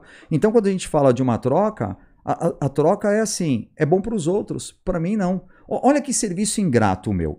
Eu faço, eu saio num patrulhamento, pego uma ocorrência boa, como várias eu peguei, eu tenho que editar esse material, mandar para o setor de comunicação social, assim também é a Rede TV, e esperar um capitão decidir. Não, isso aqui se corta, daqui 15 dias eu te dou a resposta. Isso aqui não. Ah, tira essa parte que você falou, nossa equipe. Você não faz parte da equipe. Então eu tenho que lidar com egos, assim, ridículos, cara. Já pensou? Eu estava embarcado na equipe, faço parte da equipe. Se eu tomar um tiro, eu tô na equipe. Se eu registrei, é porque eu estava na equipe. Não, você não pode falar que você estava na equipe. Você tem que falar que você estava embarcado numa viatura. Pô, eu vou me preocupar com isso. Quer ver uma outra situação que para mim foi bom, né? Aí sim foi uma troca. Coronel Gasparian, um dos melhores comandantes coronéis que já passaram pela PM. Foi comandante de rota, comandante CP Choque e coordenador operacional. Se estiver me ouvindo, Gasparian, um grande abraço para você e muito obrigado por tudo. O cara me autorizou a acompanhar a transferência dos líderes do PCC. Eu fiquei uma semana em Presidente Eu Venceslau, vi. Dormindo em Você, presídio. ficou, do- você dormiu, inclusive, no alojamento de, de, de policiais lá, né? É, na verdade, no alojamento que ficou o Melo Araújo num dia e depois é, era um presídio semiaberto. Seis horas da manhã, os caras estavam lá, carpinando, montando, é, fazendo parede, rebocando. Então eu acordava com os detentos e ia dormir com os detentos, porque não tinha um horário certo de patrulhamento. Cruel. E assim, chegou o guardião, que é aquele caminhão do terceiro de choque, pô, uma equipe de rota, algum capitão lá. Ô, dá pra você fazer uma foto lá em cima? Na porta do presídio, onde era a transferência dos líderes do PCC. Falei, pô, claro, vamos fazer essa foto. O cara subiu, pegou a, a 762, fez a visada, olhou assim, tá bom assim, assim, fiz umas 200 fotos. Legal. Eu subi, quem autorizou você subir? Queria punir o sargento que estava na minha equipe. E veio ordem para punir, porque eu subi. Graças ao coronel Gasparian, ele falou: "Ó, Elias, se sobe numa viatura de rota, quem vai punir esse capitão sou eu. Não vai punir o sargento. O guardião é mais uma viatura. Pô, você tá de boina. A minha boina não era uma boina oficial. Era uma boina que tinha o símbolo da rota que eu usei no filme Rota Comando, que era totalmente diferente. Não, mas você tá de, você tá de capote. Pô, o capote é diferente, o botão é diferente. É, Então, quer dizer, é sempre coisinhas, cara. de quem não tem que ter. Cara. Por isso que eu falo, a rota é uma puta unidade, cara. Não tem um A para falar. Mas à medida que o cara vai subindo, sobe a, sobe a cabeça. Ele, ele, ele passa a achar que ele é dono da rota. Então, quem está chegando, é recrutinha, soldado e tenente, os caras se submetem a isso. O antigão falou, tem que respeitar. Por isso que eu sou a favor. O cara fez três anos de rota como oficial, o cara tem que ir embora. Vai passar essa, essa, essa, essa experiência para um batalhão de área. Porque ele passa a ser dono, cara. É impressionante, cara. É impressionante. Infelizmente, é assim. E isso um policial não vai chegar aqui e vai falar, cara. Você pode ter certeza que não. O cara vai falar, não, então, mas é, vai administrar. Infelizmente, é assim. Tem que passar a experiência para outros batalhões. Imagina você, a rota de quem é? É da população, cara. Os caras acham que são deles, cara. Então, opa, eu preciso de uma viatura de rota. Você quer ver um absurdo? Eu cansei de levar convite. Minha equipe foi paga para levar um convite para uma solenidade da rota. Pô, então, pô, vamos lá. Da Zona Sul, a gente ia para a Zona Leste. Levar um convite para um procurador, um engenheiro, um amigo da rota. Porra, e no dia que eu fui baleado, não podia uma viatura lá na porta da minha casa, cara? Olha, incoerência. A tropa em si me apoia em tudo, cara, em tudo. Sempre tive apoio estrito da tropa. Mas só que um ou outro oficial, não são todos, a maioria são excelentes oficiais, excelentes comandantes, mas tem três ou quatro, cara, que não devia nem tá na polícia, cara. Tá lá, sabe, é, achando que é deles, cara. Infelizmente tem, cara. Isso tem em todos os lugares, né? Não encontrei esse problema no GAT. No GAT foi uma unidade que eu gostei muito de Quando trabalhar. Quando você gravou lá? Eu gravei em 2016, lá, 2016, final de 2015. Fiquei um ano no GAT. Um puta de uma, uma unidade assim, muito especializada. Fui muito bem recebido, tive tudo que eu precisei: viatura, homem, equipamento, ensinamento, vídeos para que a gente pudesse basear em ocorrências, voo de águia, tudo, tudo, tudo. Não tive um problema. Foi fazer o documentário do Canil, um oficial de rota foi lá e pipi, pipi, um outro oficial. Ó, cuidado com ele e tal, não sei o quê. Porra, depois que eu fiz o do GAT, aí já começou a ficar um tratamento diferente. Por causa desses malditos ciúmes de homem, cara. Eu conheci o. Tive a oportunidade de conhecer o GAT e o COI há pouco tempo. Inclusive, fui lá tomar um café com, com o Racorte. Gente boa. Comandante hoje do GAT, não é isso? Uhum. Mandar um abraço aí, Coronel Racorte, um abraço. Logo, logo aguardo o senhor aqui. É. Um abraço pro Renan também. É, estivemos lá e, de fato, uma, uma estrutura invejável, viu, meu? É. Que top, cara. Tem. Uma estrutura pra, pra principalmente pros policiais que estão lá. Tem até pista de tiro lá. Tem. É, queria ter oportunidade um dia de dar uns, uns tiros lá, né? Convidar a gente, a gente é. vai. Embora esses dias o, a galera convidou, eu não pude ir, mas eu, oportunidades não vão faltar pra gente ir lá e é uma Racorte gente boa, viu? Racorte, gente boníssima. Gente, gente boa, boníssima. me ajudou muito no documentário do GAT. Tivemos alguns problemas, né, também na, na, na transição de comando, não com o Racorte, né? O Racorte comigo é, é, irmãozão, né? Inclusive te mandou um abraço, eu falei que estava vindo aqui. É. E aí, o que acontece? Eu gravei é, uma situação do GAT pegando a época do, da Eloá, do caso Eloá. E todo documentário que eu faço, eu tenho que levar para o crivo da PM para ser autorizado. Pô, já com todos esses anos eu sei o que pode ir, o que não pode, o que vai atrapalhar, e, eu, e é sempre enaltecendo. Todos os documentários têm o intuito de enaltecer e mostrar os bons serviços. E ali tinha acabado de assumir um comandante no, no GAT, né? não é no GAT, é no quarto de choque, que é o COI e o GAT. E esse coronel achou um absurdo que eu aluguei uma sala de cinema, paguei 10 mil reais na sala de cinema, é o que cobra o Cinemark ali na Avenida Paulista. E eu chamei o, o comandante, Coronel Giovannini, e falei, comandante, para alugar essa sala, sem problema, cobrar 10 reais de cada policial que for assistir, só para que eu possa custear essa sala? Ele falou, meu, sem problema nenhum. Inclusive o Racorte falou, meu, você tem que cobrar mesmo. Eu fui nesse dia. Então era 10 reais para o cara assistir, hein? por familiar. Esse comandante chegou, tinha acabado, o Giovannini tinha ido para inatividade e esse coronel assumiu o quarto de choque. E eu levei para assistir o documentário lá no Seconsoc, na, lá no, e levei também o juiz da Justiça Militar, o Dr. Roth. E ali assistimos o documentário. Esse coronel, no final, eu não gostei. Falei, caramba, você não gostou do documentário? Não, se você não gostou do documentário, tudo bem, né? Eu respeito sua opinião, né? Mas todos que estavam ali, parabéns, parabéns, parabéns. Aí ele me chamou de lado e falou assim: quero saber, é, você me conhece, né? Eu falei, ah, você estava no Estado Maior, né? Na, no CP Choque. Não, não, sou comandante do quarto de choque, do COI e do GAT. Eu falei, ah, não, é que eu não te conhecia por, por ser comandante lá. Para mim, você comandava um Estado Maior, era administrativo. Era o Coronel Giovannini até ontem. É, mas eu não gostei do documentário e tem que fazer mudanças. E que história é essa de você cobrar dos meus policiais 10 reais para ir no cinema assistir o seu filme? Falei, putz, eu vou engolir isso a seco. Falei, coronel, que eu saiba, você é fotógrafo da Polícia Militar, você é um tenente-coronel fotógrafo, tá? Você faz livros né, com fotos de policiais e você cobra 200 pau de cada policial para ter o livro com a foto dele. Que moral você tem para falar comigo? Na frente do juiz da Justiça Militar, cara. Aí não teve muito acordo, né, cara? Aí foi mais um inimigo que eu tive aí. Virou guerra. É, virou guerra. Pô, cara, você é comandante, Vai ser comandante. Colocava o GAT lá pra tirar foto, cara. Pô, Mas você gosta, você gosta de treta, Elias? Não, na verdade não, cara. gosta evito, de treta, evito, mano. Eu evito, cara. Eu Puta evito. que eu pariu. Eu evito, cara, eu evito. Evita. Assim, é que às vezes a forma de eu falar não é a forma correta, cara. Eu tenho que administrar. É, assim, tem uma pessoa que trabalha comigo, ela falou: olha, não precisa ter dedos para falar comigo. O termo é esse, dedos. Mas não é, cara. Meu, tem coisa que não dá para engolir, cara.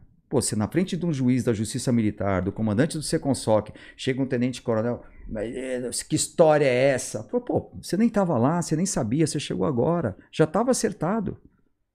Pô, você cobra 200 pau para fazer um livro bosta desse aqui, para vender pros policiais. Aí, a ó. foto do cara. Tá vendo como que ele gosta de guerra? Ah, ele já foi embora. Seria Júnior é foda. Não, ele já foi embora, cara.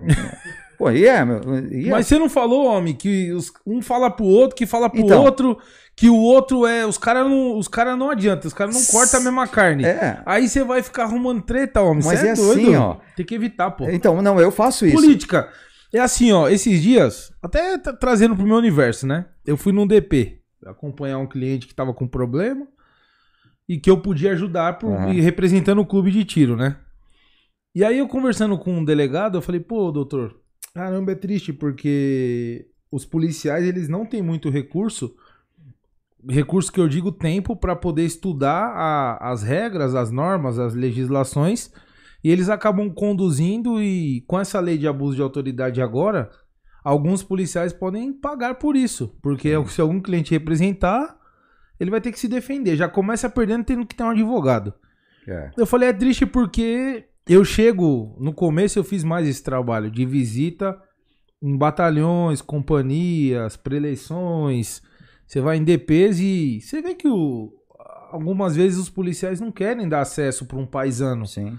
Embora o, o, o, a razão da visita seja nobre, né? Justamente para a gente estreitar e levar o conhecimento para todos os policiais que talvez fora do trabalho ele não tenha tempo, porque é. vai pro bico, tem outro emprego, é professor, etc. Ele falou: meu amigo, infelizmente o universo é assim. Você precisa ter títulos. E aí eu falo, porra, velho, pior que é verdade. É, se, eu, se eu fosse um membro da instituição, se eu fosse um, de repente, um advogado, algum título me, me, me me Ma... daria mais facilidade. Maçom. tá entendendo? Sim.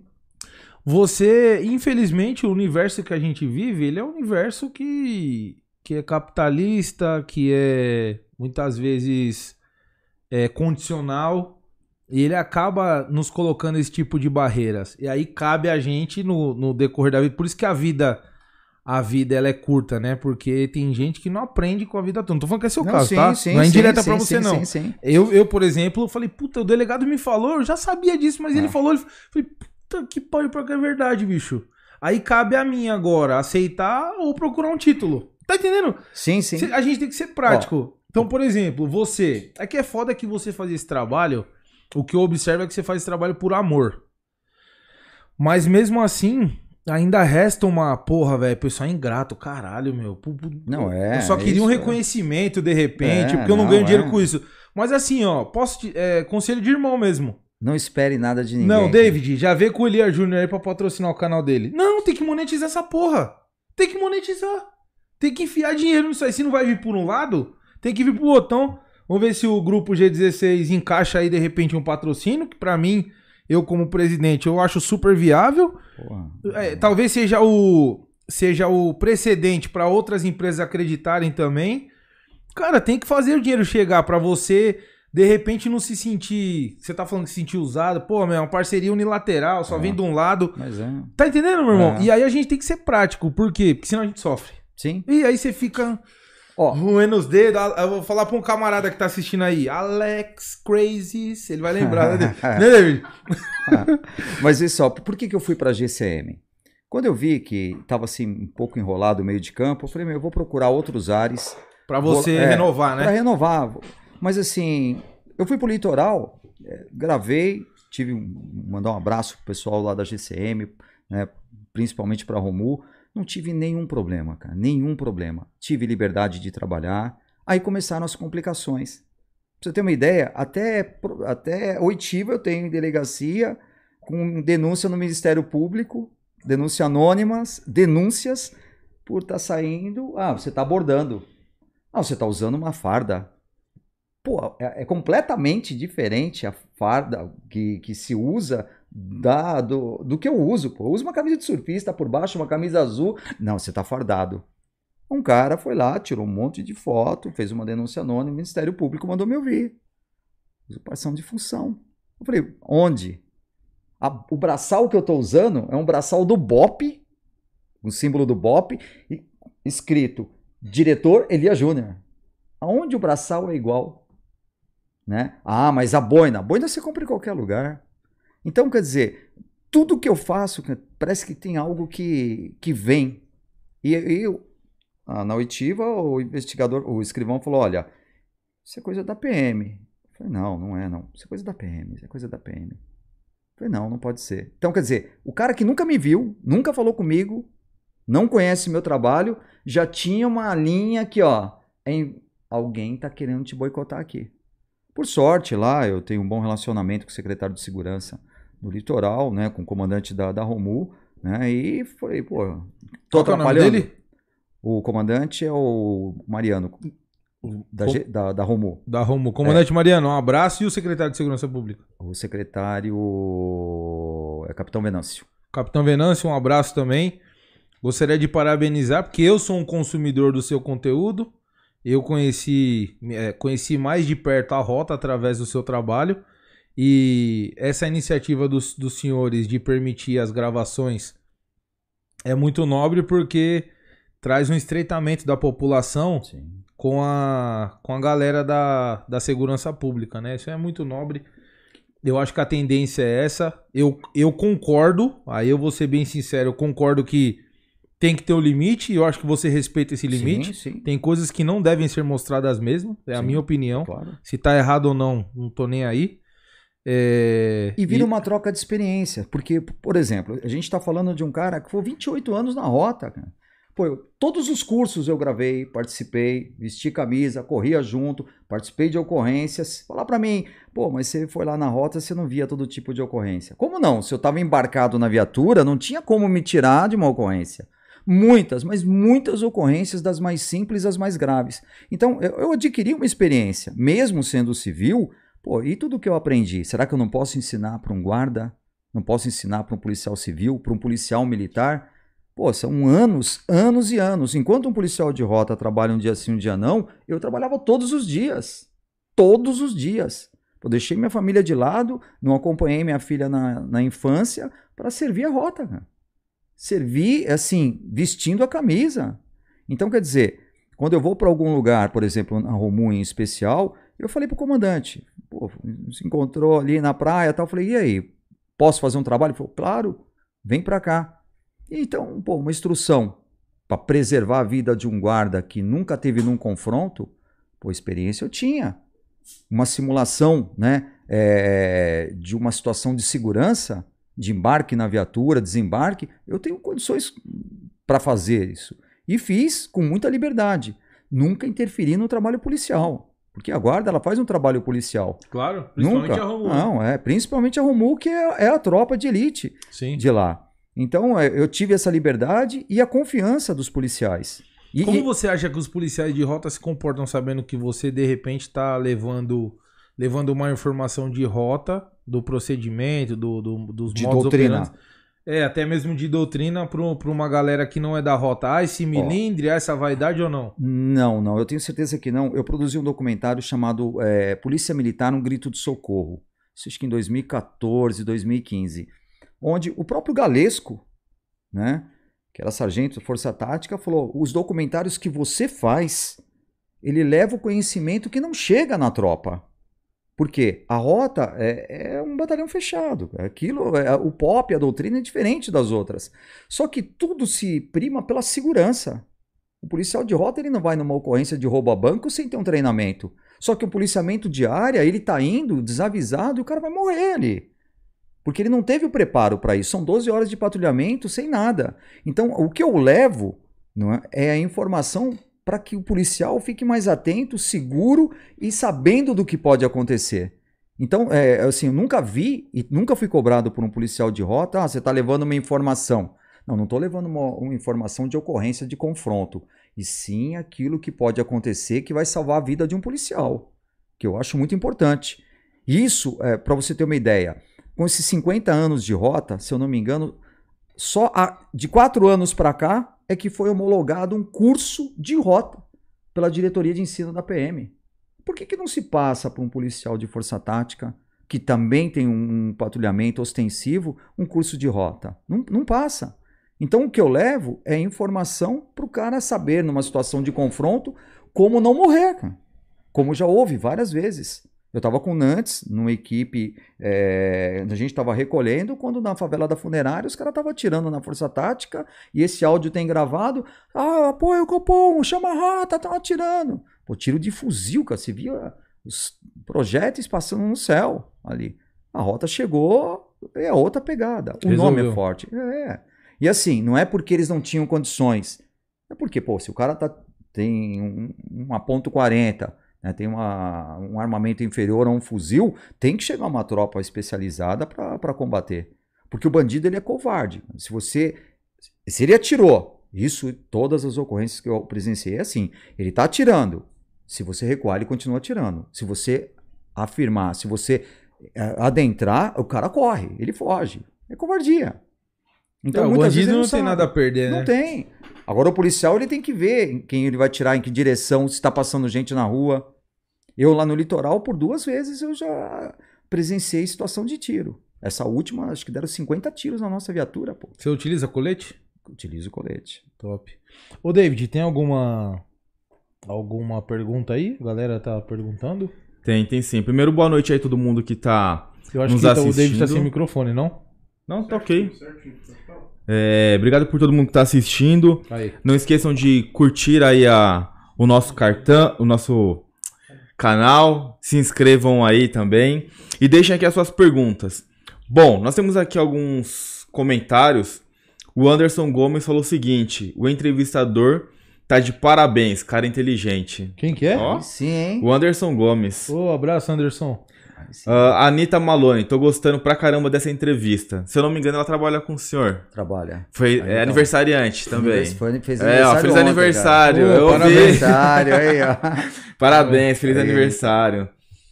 Ah, cadê? Silas Freitas. Opa, novo inscrito aqui também. Excelente podcast, bem melhor que os demais. É, isso, que é, isso é bacana, o pessoal tem elogiado bastante, Elias, porque às vezes não tem, tem alguns podcasts que é muito na zoeira, não puxa Aham. muito a sua história. Aham. Então a gente, o, o Pazini, ele puxou bastante a história pra, pra levar o melhor conteúdo aí pra quem tá assistindo pra gente. Obrigado agradeço. aí pelo, pelo elogio. E também o, pô, o entrevistado também ajuda, né? Não, Tem entrevista- história. Se o entrevistador não perguntar, o entrevistado fica quietinho o aqui. que, você achou dele? O que você achou? Forte demais, hein? É? Bonitão. Pô, aí- Adoro, adoro um coroa. Ô, ô, você tá falando de coroa? A Anitta deve estar assistindo. O que eu recebo no canal, cara, de convite pra sair. Meu, vende tudo. Mas o senhor Foto nunca saiu tipo. com nenhum. Não, cara. Eu É porque eu já não mandei aposentei, ainda. aposentei É já. porque eu não mandei ainda. É, manda lá, manda lá, manda lá, manda uma foto. Mandar um Pô, direct. vende tudo, cara. Vende tudo, vende tudo. A Rochelle do, do Pode Pô tá, tá É, quente, tudo, pista cara. quente. É hein? Rochelle. Fala assim tudo. não. Ah, bom, vamos lá. O Anderson falou concordo pelo assunto que tava rodando. A Dag Mora- Moragas. Pergunta para o diretor sobre inibir uma, uma denúncia anônima. Inibir uma denúncia anônima? Isso. Eu não entendi. Nem Como eu. assim, inibir uma denúncia anônima? Bom, vamos para a próxima. Ah, tá. Deve, vai- deve ter sido porque eu comentei que eh, veio através, veio para o Ministério Público uma denúncia anônima que eu estava Foi. saindo fardado. Então, é assim, o Ministério Público ele faz um papel muito importante né, na sociedade e também com as nossas polícias. Então, pô, o cara que manda uma denúncia anônima sem um, um fato que, que possa comprovar, o cara tá tirando o Ministério Público de uma, coisa, de uma função tão importante para averiguar alguém Hum. que não tem nada a ver. Tanta coisa para fazer. Tanta coisa para fazer, cara. E normalmente é assim. Eu, são, são vários, não foi a primeira vez, não. Elias, tem um aqui que é- achei top. JSW Brunão. Filme 2 da Rota com o Sargento Cavalcante. Quem apoia? Opa. Agora fico pensando, imagine o Sargento Cavalcante com o olhar de psico do Nantes. Os dois Fazer uma mistura, louco, né? Então, o Sargento Cavalcante é um grande amigo, né? A gente teve aí a oportunidade de vários anos sair embarcados, né? Na, na mesma equipe. E ele vai ser o protagonista do filme Rota Comando 2. Aí sim, Vai hein? sim, cara. Porque agora, in- indo para inatividade, né? A gente tem uma amizade fora da, da, da PM e é meu convidado, cara. Eu vou ter o melhor piloto de rota, vou ter um sargento embaçado como o Cavalcante, né? Agora é sub, né? Agora é sub. Né, Já foi para inatividade, agora é tenente, né? É tenente? Agora tem esse tenente. Mandar um abraço aqui pro Sargento Cavalcante, outro abraço pro Nanteira também, Sargento Nantes. É, Tá sempre com a gente aí. É... Pô, legal, hein? e o Nantes também, se tiver na inatividade aí também, vai fazer parte do filme. pô. Aí sim. Os amigos a gente não esquece, cara. não top, esquece. top. Você, É. você tirou uma foto do Nantes lá no seu Instagram? Foi com, a, com uma equipe? Tem Você- uma foto na minha sala, é, na comunidade, numa zona, na Zona Norte, numa grande operação. Com a equipe era o William, o Nantes, o Ricardo Isso, isso mesmo. Mandar um Você abraço aí pro William também. e o Araújo era o motorista, hein, cara? Mandar um abraço pro Araújo também. Neguinho, É. gente boa demais, meu irmãozão. Tá na foto. Me abandonou, viu? Veio me ver, viu? É, tá na foto. Eu- então eu eu tô embarcado na viatura com uma câmera e tem uma outra na sala que a gente tá na comunidade, em cima de uma laje, cara. Nesse dia teve acho que três prisões, uma foi com a nossa equipe, né? Com a nossa equipe que eu tava junto, a equipe do Nantes, o Nantes que prendeu um procurado. E uma casa-bomba com muita droga, cara. Caramba. Nesse dia. Quem que é mais bravo, o Nantes ou o Cavalcante? É que são características diferentes, né? O Nantes ele tem o jeitão, né? Então se apruma aí e o Cavalcante é o psicológico, né? O Então, Nantes é doido pra me matar. É. Matar. Ó, Abraço, Sargento Nantes. ó, Ó, São... te- teve uma ocorrência, cara, que é assim, é, eu não sei se eu vou poder falar, mas teve- o Nantes estava na minha casa, né? Parou para tomar uma água ali e tal. Daqui a pouco falou, meu, já volto aqui. Daqui a pouco o QRX na rede, cara. Ou seja, uma coisa de troca de tiro.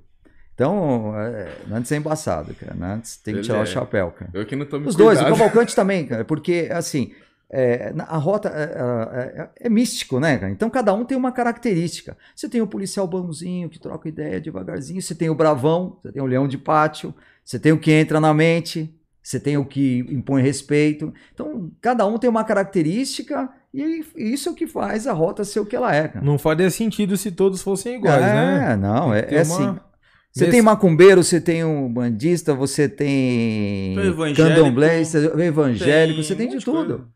Né? Então é, assim, é, é, é muito legal, cara. E, e quando você escuta as histórias, pô, você tá me abordando porque eu sou negro. Pô, e eu sou o quê, cara? Eu sou um puta negão. O, neg- o- o cara que abordou era mais negro do que Sim. aquele que estava sendo abordado. Sim. Então tem muitas histórias que nem vim no livro Rota 66, que a rota só matava negros e pobres. Isso é mentira, cara. Isso não Tem uma existe. pergunta. Já pararam algum cara assim, e aí na hora de revista o cara falou, ai, passa a mão devagar no meu corpo? Já chegaram a fazer isso? É, A rota ela tem um tirocínio que é diferenciado, cara. Leva diferenciado. É Não, nem aborda, mano. Quando é, Nem assim, não, Elias. Quando sabe, assim, é- meu, tem que ser atitude suspeita mesmo, cara. Ó, pra você ter uma ideia, por várias vezes no patrulhamento, porque não é assim, ó, pode abordar aquele cara? Se um quiser abordar, vai ser abordado. Então, por várias vezes no patrulhamento, eu cansei de falar, vamos dar uma olhadinha naquele cara. Ó, se não tiver nada, você vai pra água no final, hein, cara. E eu fui várias vezes, cara, e fui. Errei, fazia parte. Você não quer ser polícia? Então, vai pagar com o preço de ser polícia. Elias, tem uma pergunta aqui bem interessante do William Rodrigues. Elias, você ainda tem matéria inédita da rota? Se sim, quando vai divulgar no seu canal? Então, William, obrigado aí pela pergunta. Tenho. Eu acho que eu devo ter mais ou menos um, umas 900 horas de filmagem ou mais. cara. De vídeo. De De, vídeo. vídeo editado. Quantos vídeos dá? O que você tem Putz, hoje? Eu teria que fazer. Porque eu, eu procuro fazer vídeos de 10, 15 minutos, né? Tem que dividir canal. 900 por... É. Mas não tem edição? Tá, ou editado Então, é, assim, a minha característica de trabalho é diferente de uma emissora, diferente É integral. É integral, é vídeo corrido. Eu não tenho o hábito de editar, ficar enchendo de efeitos para poder mostrar. É que às vezes. É, eu posso falar isso porque eu saí acompanhando várias equipes de filmagem. Então o pessoal não filma o tempo integral. Ele filma um pedacinho aqui, filma um pedacinho ali. Ah, eu quero a ocorrência na hora do pinote. E muitas vezes esse pinote tem que ser gravado duas, três vezes. Aí eu não, não me submeto a isso. Então eu- o meu material é real. Se você está procurando vídeo real do trabalho policial, tem que assistir o meu canal. Porque os outros, a gente sabe como que funciona. cara. Não estou aqui para criticar, mas o meu eu garanto. E o que eu tenho cara, é material para anos de, de gravação. Pô, Porque eu não só gravei na rota, eu fiquei oito meses no Canil, na favela do Paraisópolis, na comunidade do Paraisópolis. Eu fiquei no GAT é, um ano no GAT, acompanhando as ocorrências. Tenho muito material do bombeiro, tenho patrulhamento de área com cavalcante lá na, na área do, do quarto batalhão, tenho da Força Tática. Então tem muita coisa, muita coisa. Se tiver que fazer um, um levantamento é, de material, eu acho que eu teria aí alguns anos sem ter Caramba, que dá sair. 3.600 vídeos de 15 minutos. 3.600. É, Ah, porque então é. se cada hora cabem 4 vídeos de 15 minutos. Eu tenho 80 HDs, cara. Caramba, meu. 80 HDs de 4 teras. E assim, eu não deixo lá, já avisando aí aos interessados, não fica lá na minha produtora, né? Uma grande parte está em nuvem, tive que gastar uma fortuna com nuvem, porque né, tem sempre o cara mal intencionado. Claro, então- galera, ó. então E eu, eu vou patrocinar. Corre, você que é empresa aí, já patrocina o canal do, do, do Elia Júnior, porque eu já vou. Clube de tiro e loja de arma, já esquece que nós vamos conversar. Opa, Depois ele já vai conversar com o David aí, já pra gente fechar um patrocínio. Isso é bom, hein, gente? Isso é bom. Mais Mas- alguma pergunta, Dê? Tem sim. O Elden Silva falou o seguinte: padrão aí a conversa, assistindo aqui do Belém do Pará. Ô, louco. Abraços, Cabo Silva, Polícia Militar do Pará. Ah, Legal, abraço legal, Cabo hein? Silva aí, um um Abraço. abraço aí pra PM do Pará. O Naldo Ferraz falou o seguinte: diretor, o senhor tem bom relacionamento com oficiais e praças da rota. que acha do Capitão Silva Rosa? Silva Rosa, eu tive a oportunidade de sair, acho que nos quatro ou cinco patrulhamentos com ele quando era tenente. É uma figura. Posso falar que é uma figura. Gente boa, né? Gosto dele.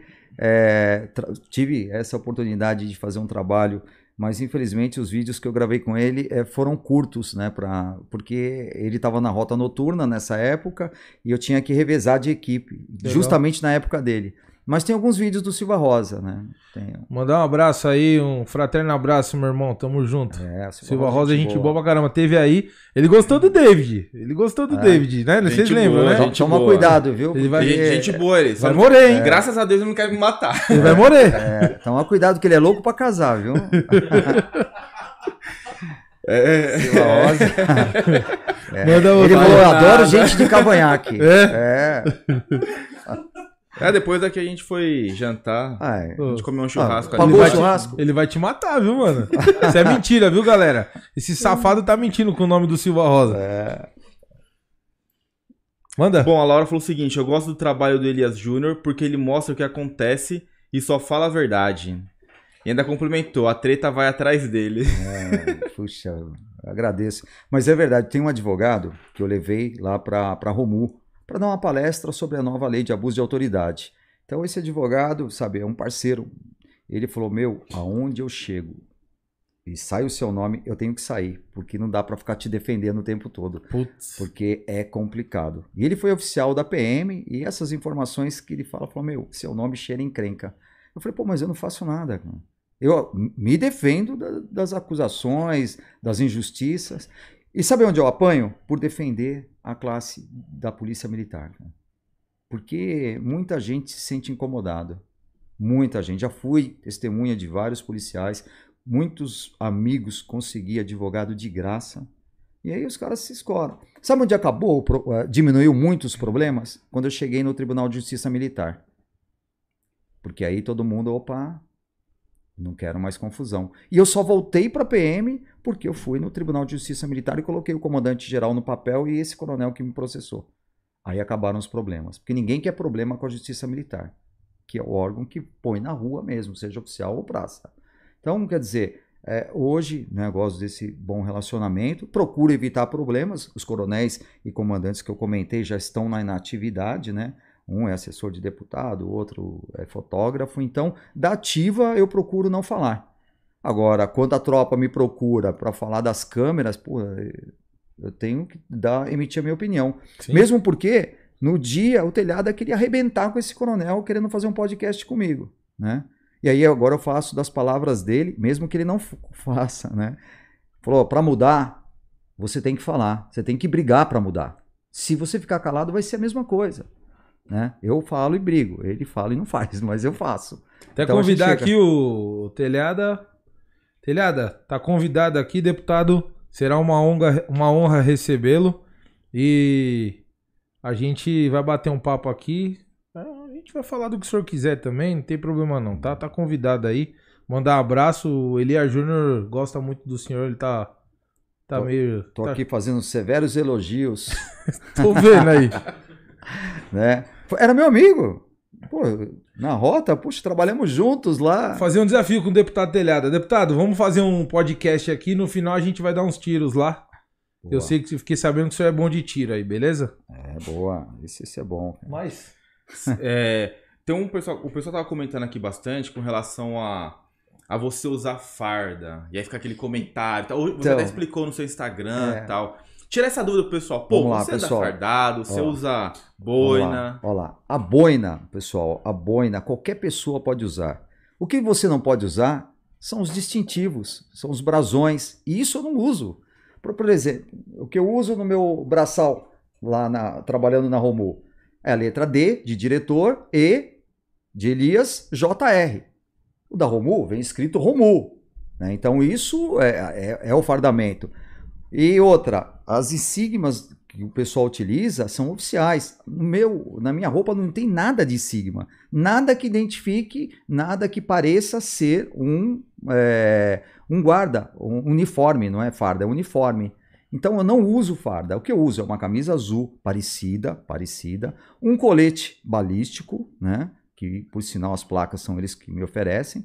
É, a calça azul, que é comprada em qualquer loja, coturno, que qualquer pessoa utiliza, e né, tipo uma balaclava, que é a máscara normal que o pessoal está utilizando. Para ter uma ideia, o, o, o brasão que eu uso na boina é uma mistura da época do filme da Rota e eu utilizo na Romu, que não tem nada a ver, que é uma caveira que tem dois né, brasões. A minha é o símbolo da Rota. Então não é farda, nem parecido. Por que, que eu uso? O pessoal fala, ah, é porque você quer ser policial. Não é. Numa situação de confronto, numa situação de abordagem, é, eu fico muito diferente dos outros. Então é muito mais fácil para o bandido ou quem está sendo abordado marcar o meu rosto. Então eu recebo ameaça todos os dias nos meus canais do YouTube, no meu Instagram. Você vai morrer, paga pau, verme, isso, fica defendendo. Então, para que eu não fique tão diferente, para que eu não seja reconhecido nas ruas, eu utilizo uma roupa parecida para que eu me misture. Imagine você, no dia que eu cheguei lá no em Presidente Venceslau, era visita dos líderes do PCC da P2. Imagina eu lá, camisa normal, uma câmera na mão, todos os familiares iam falar: tem um cara com a câmera lá fora, assim, assim. É o cara do canal do Elia Júnior lá, é o Elia Júnior que está lá. Por isso, eu me utilizei, devidamente autorizado pelo comando do CP Choque, um fardamento parecido. Camisa da rota, boina, né? E a parte de baixo, né? Chamando para que eu ficasse um pouco parecido. Porque tudo que é diferente numa abordagem chama atenção. Eu entro numa comunidade, está tendo uma troca de tiro, Tô com uma luz e uma câmera. Vai atirar em mim ou vai atirar no policial que está escondido atrás de um poste? Vai atirar em mim. Porque eu tô com a luz à noite. Sou eu que estou mais visível. Então, o, o motivo da utilização de uma roupa parecida é a minha proteção. Porque é impressionante. O meu canal, ele não é um canal novo, é um canal antigo. É um canal que muitas Sim. pessoas assistem. Pô, todo mundo associa, quando fala da rota, no canal do Elia Júnior. Se você chamar o Cavalcante ou Nantes aqui, ou qualquer um podcast, tudo que se fala da rota foi muitas coisas que eu construí ao longo dos anos. Mas eu, muito difícil me filmava, era difícil me filmar. Eu faço uma apresentação inicial. Se eu quisesse me promover, eu ficava o tempo todo me filmando. Faço isso hoje na Romu, hoje eu faço, mas nunca fiz na rota. Se o Pazina também me permitir rapidinho. ah, às vezes as pessoas se preocupam tanto em ficar olhando você, se você tá fardado, se tá parecido, não tá. Pô, analisa o conteúdo. Eu, eu vi o canal, eu vi os vídeos. Pô, top o negócio. É. Se preocupar com o que você tá vestindo. Não, mas Perda de tempo É, também, né, e, meu? e assim, e isso gera dor de cabeça, porque sempre tem alguém que incomoda. Eu tenho um bom relacionamento, porque é uma única delegacia que tem no Guarujá, né? São duas, na verdade, mas uma que é a central. Eu tenho um bom relacionamento com os delegados, os caras falam, meu, puta, você faz um trabalho tão legal, tanto filho da mãe. Meu, Em vez do cara cuidar da esposa em casa, o cara tá preocupado com o que você veste, se você tá armado. Fala, não, você tá armado. Outro dia também lá, o pessoal da Força Tática fez uma rodinha e tal. Falou, pô, o pessoal falou que você tá armado. Eu falei, gente, tá aqui à disposição, pode revistar, cara. Nem arma eu uso. Sou atirador? Sou atirador, mas não, não tenho arma aqui. O cara falou, não, eu só tô perguntando. Você vê as coisas que, que o pessoal leva. Então, quer dizer, você tem um canal bom, que você mostra conteúdo, o que mais tem é invejoso. Advogado. Advogado, na rota. Todos os vídeos que eu coloco da rota, se um policial pegar o celular de alguém que está sendo abordado, o advogado põe lá o link. É, abuso de autoridade. Se você foi abordado, tal, tal, tal, entre em contato com o meu escritório de advocacia. Pô, as coisas absurdas. E assim, você deleta, o cara vai lá e enche. 200 mensagens assim. Eu tenho uma pessoa só para deletar isso. Isso e ameaça. Então, é, é, existe uma preocupação grande de quem não tem que ter. Não é que eu sou polêmico, é que o canal ele tem, graças a Deus, boa visibilidade, só que ninguém sabe que eu não ganho por causa disso. Se eu ganhasse, tivesse patrocínio ou fosse monetizado, tudo bem. Vamos citar aqui uma outra pessoa que, é, assim, hoje é vítima, por exemplo, da Cunha. Lá vem mais uma guerra que ele vai arrumar. Não, não, não. Segura! Não, não. Não Manda tenho aí, nada manda. contra. Manda. Eu já falei pra ele. Já falei pra ele. Eu falei, se ele quiser me chamar, pô, é um cara que tem a vivência não só da Polícia Civil. Pô, eu fiz um trabalho no Instituto de Criminalística em 2010 em todos os núcleos, até no ML. Um puta de um trabalho em todos os núcleos. Passei pela Polícia Técnico-Científica, passei pela Polícia Civil, passei pelo GAT, passei pela, pelo Canil, pelo Bombeiro. Então dá para discutir um pouquinho de segurança pública da vivência que eu tive ali. É diferente de um delegado que só conhece o trabalho da Polícia Civil. Se você falar para ele do trabalho do GAT, ele vai ficar, pô, da Polícia Técnico-Científica, talvez alguma coisa. E o da Cunha? Não, eu não tenho nada contra, cara. Mas assim, pelo que ele fala, pelo que ele tá fazendo, hoje, ah, é fácil se fazer de vítima, né? Eu acompanhei o trabalho dele. Mas assim, ele sabe como funciona. Assim como eu, a perseguição vem, cara. Estão fritando ele. Vamos né? fritar, vamos fritar. E, e assim, se não tirou, tirou a licença prêmio, foi uma puta sorte. Mas todo mundo sabe que a carreira dele é política. Diferente da minha, que é, é o trabalho que eu faço, né? Mas você tentou a vereança em São eu Paulo? tentei, tentei e me arrependi pra caramba. Cara. Sério? Por quê? Porque eu me senti enganado, cara. Eu, bem cabação, não, você tem um puta canal, você isso, isso aquilo, aquilo outro e tal. Inclusive o meu advogado era o mesmo do Palumbo, né, que fez a prestação de contas. E, assim, comprei gato por lebre, cara. Delegado Palombo, mandar um abraço pro senhor. Saudade, o senhor não veio mais aqui, pô. Sei que tá corrido aí, mas vem comer uma carne com a gente aí, dá uns tirinhos. Isso é bom. Então o que acontece? Eu não utilizei o que eu tinha de melhor na eleição, cara, que era o meu canal do YouTube. Porque eu fui orientado a não usar. Falou, não usa, tal, isso daí vai te trazer problema, vai ser impugnada a candidatura tal. E eu não usei, cara. Só usei Facebook. E mesmo assim ainda tive um- uma votação razoável para aquilo que eu Quantos esperava. votos? Acho Lembra? Quase, se- quase 7 mil votos. E ó, não tenho rede social forte. Eu só fui pegar mesmo nas redes sociais quando chegaram as eleições. Pô, eu tenho acho que 95 mil seguidores aí no, no Instagram e acho que uns 5 milhões no YouTube. só, né? Meu canal é muito maior que o da Cunha, sim, em números. É que eu deixo ali de um jeito que ninguém vê a quantidade de inscritos. E, e assim, quando eu falo do da Cunha, não falo com críticas, eu falo que por ele aparecer, vai causar ciúmes, como aconteceu comigo. Vai ser perseguido, vai tomar uma pancada Você de acha que ele vai ser mandado embora? Se não mudar a gestão, sim. Que é o que acontece, cara. infelizmente.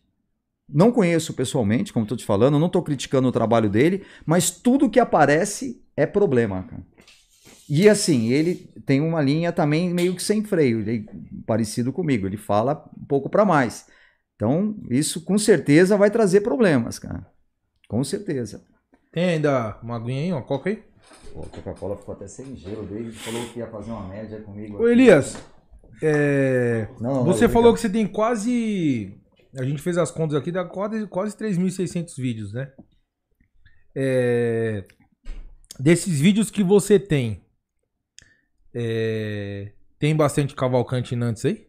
Tem, Tem? tem, tem bastante coisa. Rapaz. Assim, no caso do, do Cavalcante, como ele era o sargento mais recruta quando eu fui para a rota noturna, eu passei em todas as companhias.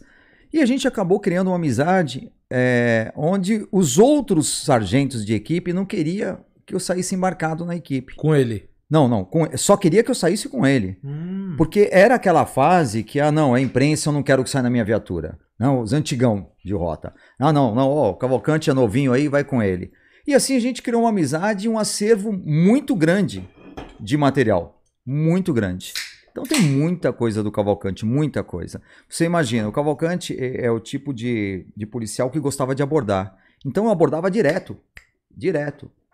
Então é assim. Durante o patrulhamento, como eu falei, tem características diferentes. Tem polícia que gosta de dar o bote certo. Não, não, esse aí não, esse sim. O Cavalcante não, meu. Bateu o olho. Tatuagem de ladrão é esse aí. Então era meia hora. Então você imagina, um patrulhamento de 8, 9 horas. Você tem aí várias abordagens, né? E eu só colocava uma em cada episódio dele.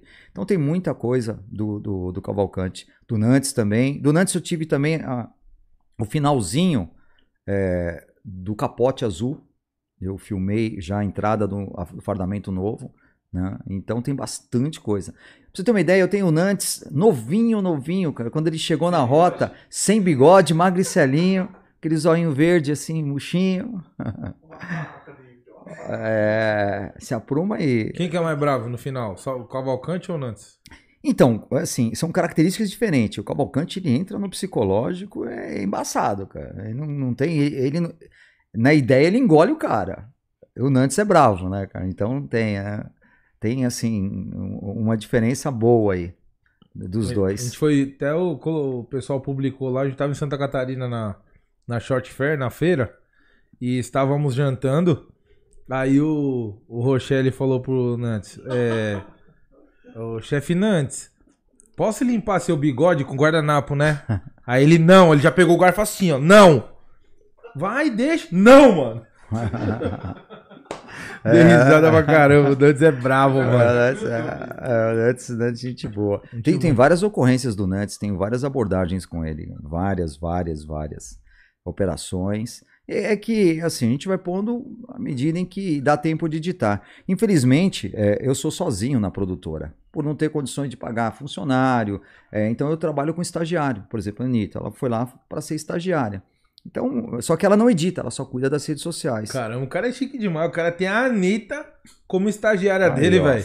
Quem, quem vai ter um uma corte, Anitta? Quem vai ter uma Anitta de estagiária? Pois é, hein, mano. E Ela já assim- tinha feito a tatuagem já quando você contratou? Não. ele- A única coisa que ela tem é um piercing torto. Vixe, Maria. Ela vai me matar depois. Foi o David que mandou falar, hein, Anitta? Foi o É, David, viu? Tava na pauta, né? Tava na pauta. Então, e assim, por ser sozinho, eu tenho que gravar. Por exemplo, na Romu. A Romu, ela tem uns horários assim bem diferenciados. Não é igual a Rota, que você tem matutina, vespertina, noturna. É, ou sai duas horas da tarde e recolhe duas horas da manhã, ou sai cinco e recolhe às cinco. Então, é, depende muito da necessidade da cidade. Pô, é o evento, vai ter um evento, vai ter uma situação é, putz, de, de turistas ou uma denúncia, porque a, a Romu ela trabalha muito com, com a DIG de Santos, cara. Então tem uma parceria grande com a Polícia Civil. Então são grandes operações e Certo. normalmente dá novidade, cara. E isso aí não me dá muito tempo para editar. cara. Entendi. Então tem hora que eu tenho que descansar. E como eu sou de São Paulo, vai e volta, vai e volta, e você não chega uma hora que você não aguenta, cara. Não aguenta, né? Não aguenta. Ô Elias, nessa, nessa sua jornada longa e vasta de ocorrências e de abordagens, aborda muito CAC ou não? Eu tive em algumas abordagens, inclusive com a rota. né, Inclusive com a rota. Como que descreve? Se, se você puder, descreve pra gente como que foi. É assim, me apresentou o documento, vai embora, cara. Vai embora. Já, já, já vi diferente com a civil. Eu fui um, um- tive um problema, respondi um processo com a civil por isso. Como CAC? Eu tive o CR de atirador, de colecionador, isso em 92, e eu respondi um processo. O delegado pegou, eu estava no stand de tiro, estava lá ele com a equipe e tal, eu tinha um, uma 380 e um 38 que eu abri para 357 Magnum. Certo. O delegado olhou, tal, bateu o olho e tal. Legal, posso dar um tiro? Pode, fica à vontade. Tem documento? Tenho. Tudo regularizado. Saí do estande, foi no Embu, no meio do caminho. Quem me aborda? Essa viatura. O Caramba. delegado rasgou meu CR na minha frente e me apresentou no DP, cara. Caramba. Me apresentou no DP. Porque ele queria ficar com a minha arma, cara. Caramba, meu. Cheguei na corregedoria da Polícia Civil, quero pôr no papel. Aconteceu isso, isso, viatura tal, tal, tal. Né? Peguei o prefixo, né? Fui apresentado, tá aqui o boletim de ocorrência. A primeira coisa que o delegado da corregedoria fez foi ligar pro delegado. Ó, tá aqui fulano de tal, quer fazer uma denúncia contra você. E aí? Acredita? Puta merda. É. E aí? E aí respondi um processo, perdi a arma. Quando terminei de responder o processo, minha arma já tinha sido destruída. Não E, deu nem e o tempo de poli... levar. e a... E não deu nada pro delegado. Caramba, meu. Tô louco pra encontrar ele, cara. né? Rapaz, para de... Foge da encrenca, homem. Não, Deixa assim, esse pra ver negócio- se ele foi exonerado ou aposentou, né? Deixa esse negócio pra lá, É. velho. Pelo amor de Jesus, Então, Elias. Isso aí atrapalha pra caramba, né? E assim, eu sempre pratiquei o tiro prático, né? Sempre, sempre. Tinha máquina de recarga, né?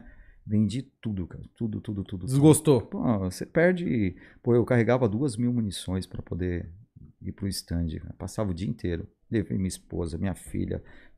Vai pelo menos atirar, vai. Trouxe minha filha aqui, ó, pessoal. Recomendo. Um puta clube, né? Sou sócio, tenho carteirinha aqui, né? Vale a pena, porque a prática de tiro é importante, pelo menos para se defender, né? Ter uma noção de como manusear uma arma. E se puder, terei várias aqui, cara, Top. né? Ô, Elias, é, como você tá, tá, tá inserido nesse universo da segurança pública, óbvio que você não é um representante deles, mas você tá junto sempre, né? É, você acha que os policiais, eles estão... Eles são a favor dos CACs ou não? Sim, claro. É assim, o- o- uma coisa que o pessoal sempre diz, isso no universo policial. O CAC ele não pode ter a pretensão de ser um policial. Porque às vezes ele está armado, né? E muitas vezes, quando ele vai para o stand que ele leva a a sua arma, numa briga de trânsito, ele se titula, né? Ele vira uma outra pessoa. E assim, ele não estando nesse contexto de querer ser um policial, é, o policial não vai ter o que falar. Eu tive numa abordagem com a Romu, o cara era CAC.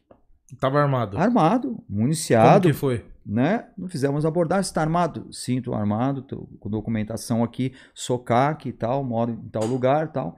A documentação tá ali no porta-luva. Eu fui o cara que fui olhar para filmar junto com outro guarda.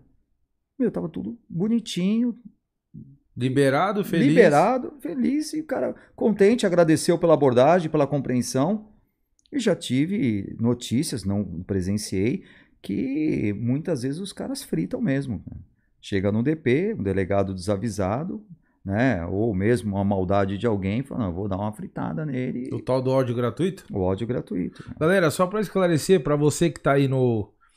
Tá, entrou no, no nosso canal pra prestigiar o bate-papo aqui com o Elia Júnior.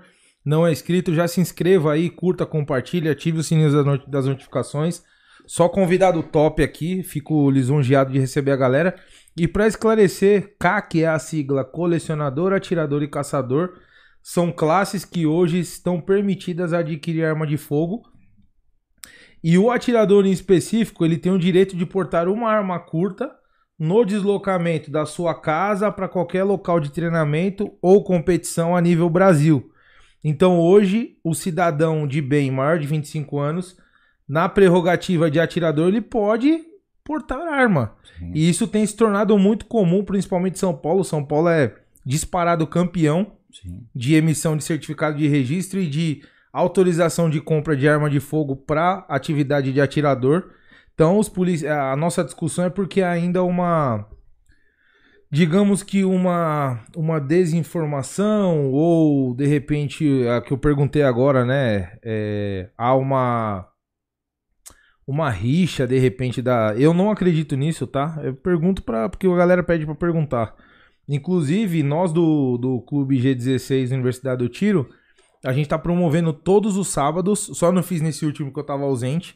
A gente tá promovendo workshops que é, sempre eu terei um policial civil, um policial militar, pra gente bater um papo, dizer o que pode e o que não pode baseado nas normas atuais e também pedir a opinião do policial que é CAC. Toda vez Sim. que eu trouxer esse policial, ele vem na condição de CAC, muito embora ele vai emitir uma opinião de policial ali, porque ele é policial 24 horas barra 7, certo? Sim, sim. Então, assim, é para você que é CAC e que deseja maiores informações, compareça no próximo sábado, a partir das 9 horas da manhã. O endereço do clube é Rua Martim Vaz de Barros 230, fica na Vila Pirajussara, região do Campo Limpo.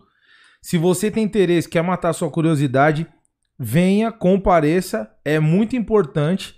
Sempre nós, é, é, nós tivemos o primeiro, esse será o segundo. Mas ali no primeiro a gente teve uma troca de ideias, né, David? Até com a galera que tava, que tava assistindo. O, participou o Chubão do GER e particip, iria participar o Sargento Nantes. Ele foi convocado lá para ficar em forma um pouquinho mais cedo, não compareceu. Vamos ver se nesse próximo ele consegue dar uma encostada. É, e eu gostaria de convidar, você também tá convidado, Elias, se você quiser vir. Agradeço. Será um prazer recebê-lo. Não sei se você vai estar pro litoral ou não. Ah, eu dou um jeito. Será um Cara, prazer. que Não esqueçam, tá? Cafezão da manhã, coffee break por conta da, da G16. G16 sempre fortalecendo. Se você não é filiado do clube, não tem problema. Entre em contato através do Instagram ou através de qual WhatsApp? Pode dar o seu, David? Tem um do, da central lá. Da É central. o 9, WhatsApp 9, DDD 11, né? 9, 85, 16, 16, nossa, tá meio branco agora. 8516 1858. Eu tô colocando aqui também no YouTube, tá? Já tô colocando essa informação pra agendar. Perfeito. Para você que é CAC, então, você precisa fazer o pré-agendamento, pré-cadastro por uma questão de regra do Exército Brasileiro para ingresso no clube. Faz lá o seu pré-cadastro com a galera do atendimento é, e compareça, tá? Sábado, a partir das 9 horas, sempre, sempre, sempre alguém tem alguma coisa para ensinar ou para aprender. Não perca essa oportunidade, beleza, galera? E tem umas perguntas aí, Dê, pra gente pros finalmente, que nós já estamos já no... Meu celular desligou. Que horas são? Agora são 11 horas. Ó, já são 11 horas. Tem aqui o Zenon, ele tá mandando várias mensagens. Falou o seguinte pra você, Elias. Elias Júnior, lembra, pedi no WhatsApp pro senhor mandar um abraço pra mim. Tô no grupo seu, Fabrício Siles Ferreira, daqui de São Vicente. Ô, Ele arrebentou de mandar mensagem aqui. Ô, um então abraço, eu já reservei é, espaço então, pra você. ganhou pelo cansaço. É, sinta-se abraçado. Um grande abraço pra você. Obrigado aí por assistir. Isso aí, Fabrício. Abração. É, tem, um, tem um rapaz aqui que tá, tá precisando de uma atenção. É o Joelson. Pessoal, manda um abraço pra ele, tá? Acho que ele tá, tá sem sono, precisando de uma boa atenção. Abraço. Joelson. Ô, Joelson, um Abraço. abraço aí, meu irmão. Obrigado por Abraço, prestigiar. Agradecemos muito. A Lu Pinheiro também mandando um abraço aí pra todo mundo Opa. do Pode Pôr, mandando abraço aí pro Elias. Pô, Lu, um menos abração Uma mulher, né? É. Só homem manda abraço. Um né? abraço aí, a Lu é de Campinas. É, Opa, legal. Tamo junto. Abraço. O instrutor Ulisses Costa falou: G16 e Elias Júnior. Parceria de sucesso. Um abraço de todos da segurança privada. Opa, obrigado. Um grande abraço pra você. Ulisses, um abraço aí, meu irmão. E mandar também estender esse abraço aí pra galera da segurança privada, segurança patrimonial. A gente reconhece o valor de vocês, viu? O The Voice Traduções. Eu sou de Recife, Pernambuco. Admiro o diretor Elias Júnior. Já se Opa, inscreve aí, meu obrigado, irmão. Forte abraço pra Obrigado. Recife aí. Opa. O Cristiano falou o seguinte: Boa noite, senhor diretor Elias Júnior. Fala da abordagem do cabo do exército. Essa abordagem foi do Cavalcante, cara. Essa eu vi. Essa abordagem foi o Cavalcante. Se eu não me engano, foi na zona oeste de São Paulo. E assim, estávamos abordando um indivíduo que estava em atitude suspeita, e esse cabo do exército estava numa moto observando de longe. Eu não me recordo se a moto estava sem placa e ele ficou meio assim de passar. E aí, eu falei, "Pô, está muito estranho esse cara de longe observando. Aí o Cavalcante chamou e falou: "Ô, vem cá, filhão, vem cá. Aí ele encostou a moto, aí se apresentou, eu sou o cabo do exército. Aí eu não sei o que o Cavalcante falou, ele Brasil. Falei, Brasil? Porra, que Brasil, cara. E não tinha nenhuma passagem, não tinha nada, e a abordagem discorreu ali tranquilamente. Gerou até uma polêmica esse tal do, do- do questionamento do, do Cavalcante de Brasil, né? É, gerou Porque é um, é um método de comunicação da É. galera do exército, né? É, e- mas o Cavalcante serviu o exército também. É, pois é. Do exército. Foi por isso que deu a polêmica. É. Falou, meu, você serviu É. e você ficou questionando porque o cara falou Brasil. É, Cavalcante é, bravo pra caramba, é. né, meu? Você já, já entrevistou ele aqui? Não, eu tô, ele tá pra vir, né, David? Não, traz Ô, aí que merece. Ô, Cavalcante, cadê? Eu tô esperando o senhor viu? aqui, Não, pô. É, você vai gostar. É um cara que tem história, conteúdo, grande amigo e tem muita, muita ocorrência aí que ele vai comentar. Quando ele vier, você fala do cemitério. Pergunta conhece Cemitério, vamos lembrar disso aí. É, vai ser do cemitério, ele vai. Mais alguém dê? Tá... Alô Pinheiro. An- Não, não. Aqui é outra coisa. Já foi. Ah, Kleber, Pô, estamos você tá... assistindo aqui. Peraí, peraí, mano, você tá fazendo o quê? Você tá admirando o Elias enquanto a gente tá conversando? É. Que já era pra você estar com a pergunta pronta. Aí você É. fica. Você, tá... você achou o Elias. Você achou o Elias bonito mesmo? Eu achei, pô. Aí, ó, tá vendo? Por que que ele fica perdido, mano? É, tá que nem o Nantes, né? Numa ocorrência, né? É, O cara falando pra ele, pô, você só trai... minha mulher me traiu, tal, não sei o quê, pô. O cara feinho, né? Aí ele falou, não, você arruma outra. Ele falou, como arruma outra? Se fosse você com esses olhos aí, você arrumava, mas eu não. Tem- ele tá admirando o olho do Elias Júnior. É, cara. Ah, a Dag Moragas falou: será show os dois juntos? Acho que se tratando do Nantes com Cavalcante. É, no filme. No filme, sim. Rapaz. Já pensou, cara? Murilo Rosa, Paola Oliveira. Né, Ó, o hein? spoiler aí, Ó o galera. spoiler. Rochelle. Olha. Imagina, ó. Dá pra encaixar o David lá? Será que tem algum personagem pra encaixar o David? Ou... Você vai entrar como dublê, cara. Do quê? Aí a gente vai decidir lá. Agora eu, eu quero ser revistada. Então. Nossa, hora- imagine. Já pensou? E aí, mano? O, o Cavalcante, né? E aí? O que você tá fazendo aqui, mano? É, Aí eu, filhão, filhão.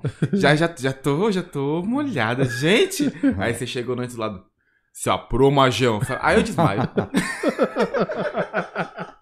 É um perdido, Aí, meu daqui a pouco só, quer morrer. Vai morrer, hein? Vai Você morrer. você quer ver uma ocorrência quando antes ficou bravo, cara? Qual? Na zona, foi na Zona Sul. Nós Abordando um indivíduo no muro, ele falou: Não, vocês pegaram minha carteira, cara. Putz. Putz, eu assisti. Meu, ele Meu, ficou bravo. cara. foi. Ali tem edição, viu? Tipo, o cara, o cara falou que tipo, a guarnição tinha furtado a carteira É, dele, né? é. Meio que deu conotação, né? É. Aí o Nantes falou, meu, você tem certeza do que você tá falando, meu? Isso aqui é grave, não foi isso? É, foi, foi. Puta, foi foda isso daí. Acharam a carteira? É, A filmagem não mostrou nada, cara. Ele tava sem a carteira e falou que foi a sorte é que a- o, o terceiro homem tava abordando esse indivíduo. Do começo ao final eu filmei o mesmo cara, cara. Então não teve como subtrair a carteira. E- Mas você acha que o, que o abordado fez isso na maldade ou ele tava louco? Ele, o cara tava drogado? Olha, vou te falar, pelo, pela situação daquele indivíduo ali, meu, ele no mínimo devia ter um problema mental, cara. Sério? Sério, pra mim devia ter um problema mental, cara. Caramba, meu. Porque ele tava tão. Oh, não, é. Não, minha carteira vocês pegaram. O cara do, do bar, o próprio dono do bar, falou: Meu, ele é meio. meio Meu. 13. Então. Mas, deixa eu te falar, pensa num cara bravo. Uma das poucas vezes que eu vi o Nantes bravo foi nessa ocorrência, cara. Porque, pô, chamando de ladrão, pô. Você é louco. E você vê, a rota quando sai, já tem, já tem, faz parte da doutrina. Todo mundo informa quanto tá levando. É, é padrão, cara. Ó, 10 reais, cartão do banco. Então, tudo tem um porquê na rota. Porque você sabe que se tiver uma situação dessa desconfortável, ó, sumiu. Ó, Eu sei quanto você está levando, quanto você está levando, você sabe quanto eu estou levando, e nós vamos nos submeter aqui a uma revista. Se tiver para mais, Então, tudo tem um porquê. Por isso que eu te falo. Quando você tinha me perguntado a diferença da rota e da Romu, é, é assim, é, não, não dá para comparar. É, é uma outra história. né? A, a rota, ela atende é, algumas ocorrências do Código Penal. Então, ela atende às ocorrências de maior gravidade, onde tem indivíduos armados. A rota não vai numa briga de casal. A Romu não, ela atende todo o Código Penal, assim como patrulhamento de área. Então ela vai numa briga de casal, numa desinteligência, numa troca de tiro. Então é, são situações e preparos diferentes. A rota né? é especializada, a Romu seria um clínico geral, né? é, é Tipo, assim, atende tudo, né? atende tudo. né? Assim como o tático, né? É um tático. É uma força tática municipal, vamos dizer assim. Sim. Porque tá, tá mais ou menos na mesma linha. Apoio a pequenas viaturas tal. E assim, eu tô gostando muito de fazer esse trabalho lá. Porque é, é um efetivo pequeno, né? Não passa de 20 guardas, mas, meu, que vestem a camisa de uma forma que. é, vídeos da rota é o espelho da, da Romô. Além disso, tem que mandar um abraço pro Raca, subcomandante. O cara que me recebeu e me abriu as portas. É um cara legal de você trazer, se tiver oportunidade. Tá convidado já, Raca. É um cara. Posta que- aí pra gente trocar uma, um papo, é, você é, expor um pouquinho da experiência da Romu. Quantos homens tem no efetivo? A guarda de lá são 300 e poucos homens. 300 e poucos homens. Mas é grande, hein, Romu- meu? É. A Romu é mais fechada, né? A Romu, é, a Romu é mais fechada. Quanto? 20 e poucos, você falou? São 20 e poucos policiais. Legal. Mas assim, são 20 abnegados, cara. São 20 caras que. E uma mulher, cara. Na Romu? Tem uma mulher na Romu. Pô, mandar um abraço aí. É. Caramba, Magda. Magda, é o nome? Magda. Magda, parabéns aí. Embaçada, hein? O braço dela é desse tamanho. É? cara. Opa. É. Imagina, David, se ela te, vai te abordar, te dá um pau, hein? Você é doido. É. Mas é, eu apanho de homem, apanho de mulher. É. E, aí, E assim, é difícil ter um efetivo né, especializado que tem uma mulher. É a única mulher. Eu acompanhei o curso da Patamo, né, que é o curso para fazer parte da Romu. Pô, é ralação, cara. E ela ficou firme até o final, hein, cara. Firme, hein? Chama ela pro podcast. Chama Aí, ela aí. ó. Chama ela. Magda, É, convidada aí, tá né? convidada. Se você estiver assistindo aí, um abraço, parabéns pela garra e pela determinação. Isso é pra poucos, pra poucas também.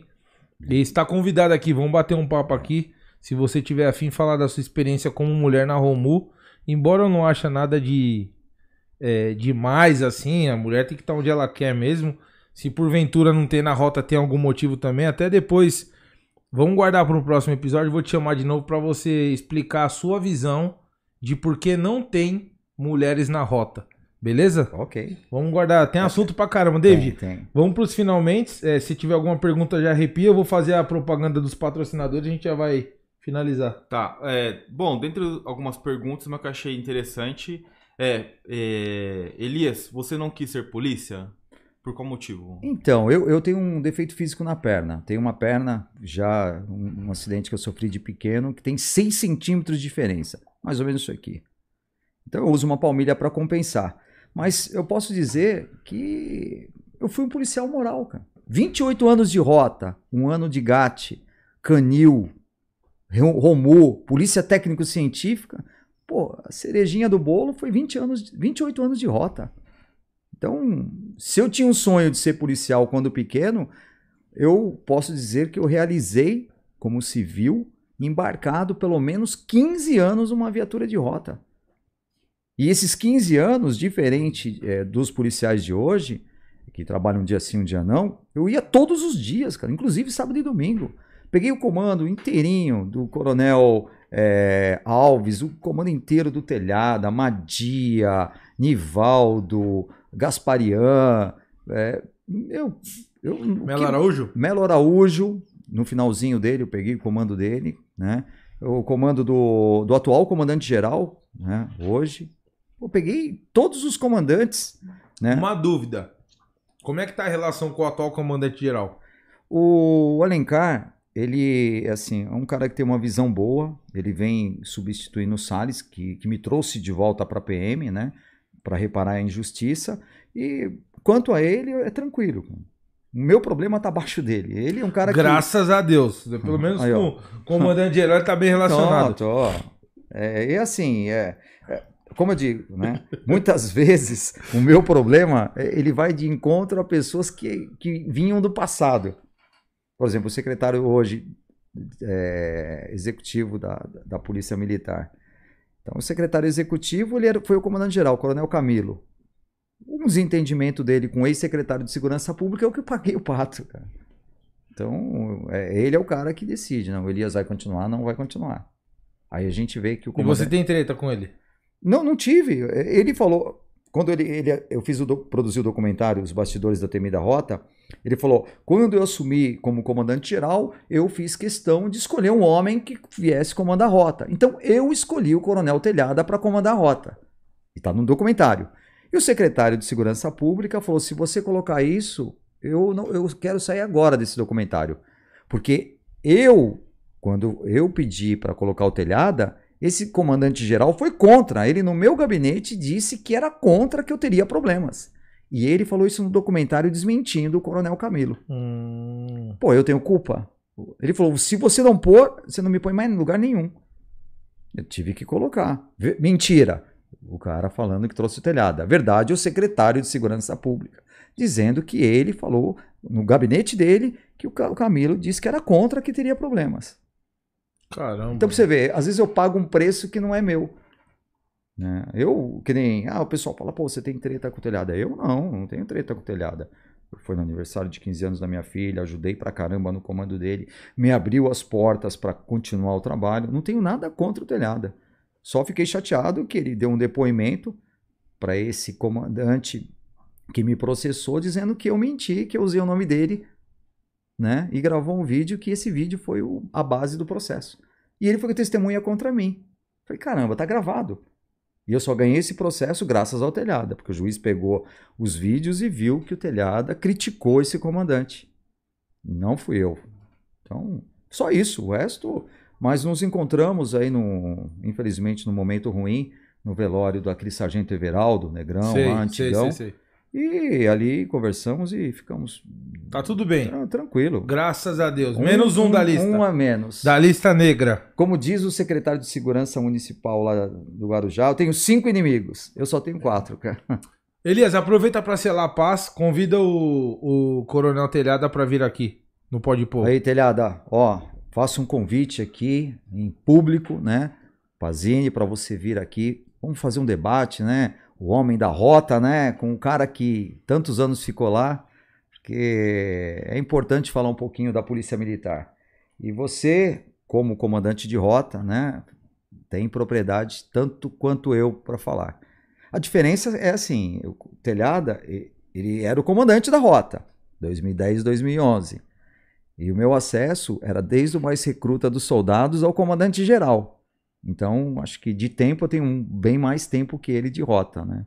E, mas continua aí o convite, né, através do Pazini. Quiser ir no meu canal também falar, fique à vontade. Já o convidei para falar das câmeras, mas parece que não, não há interesse, né?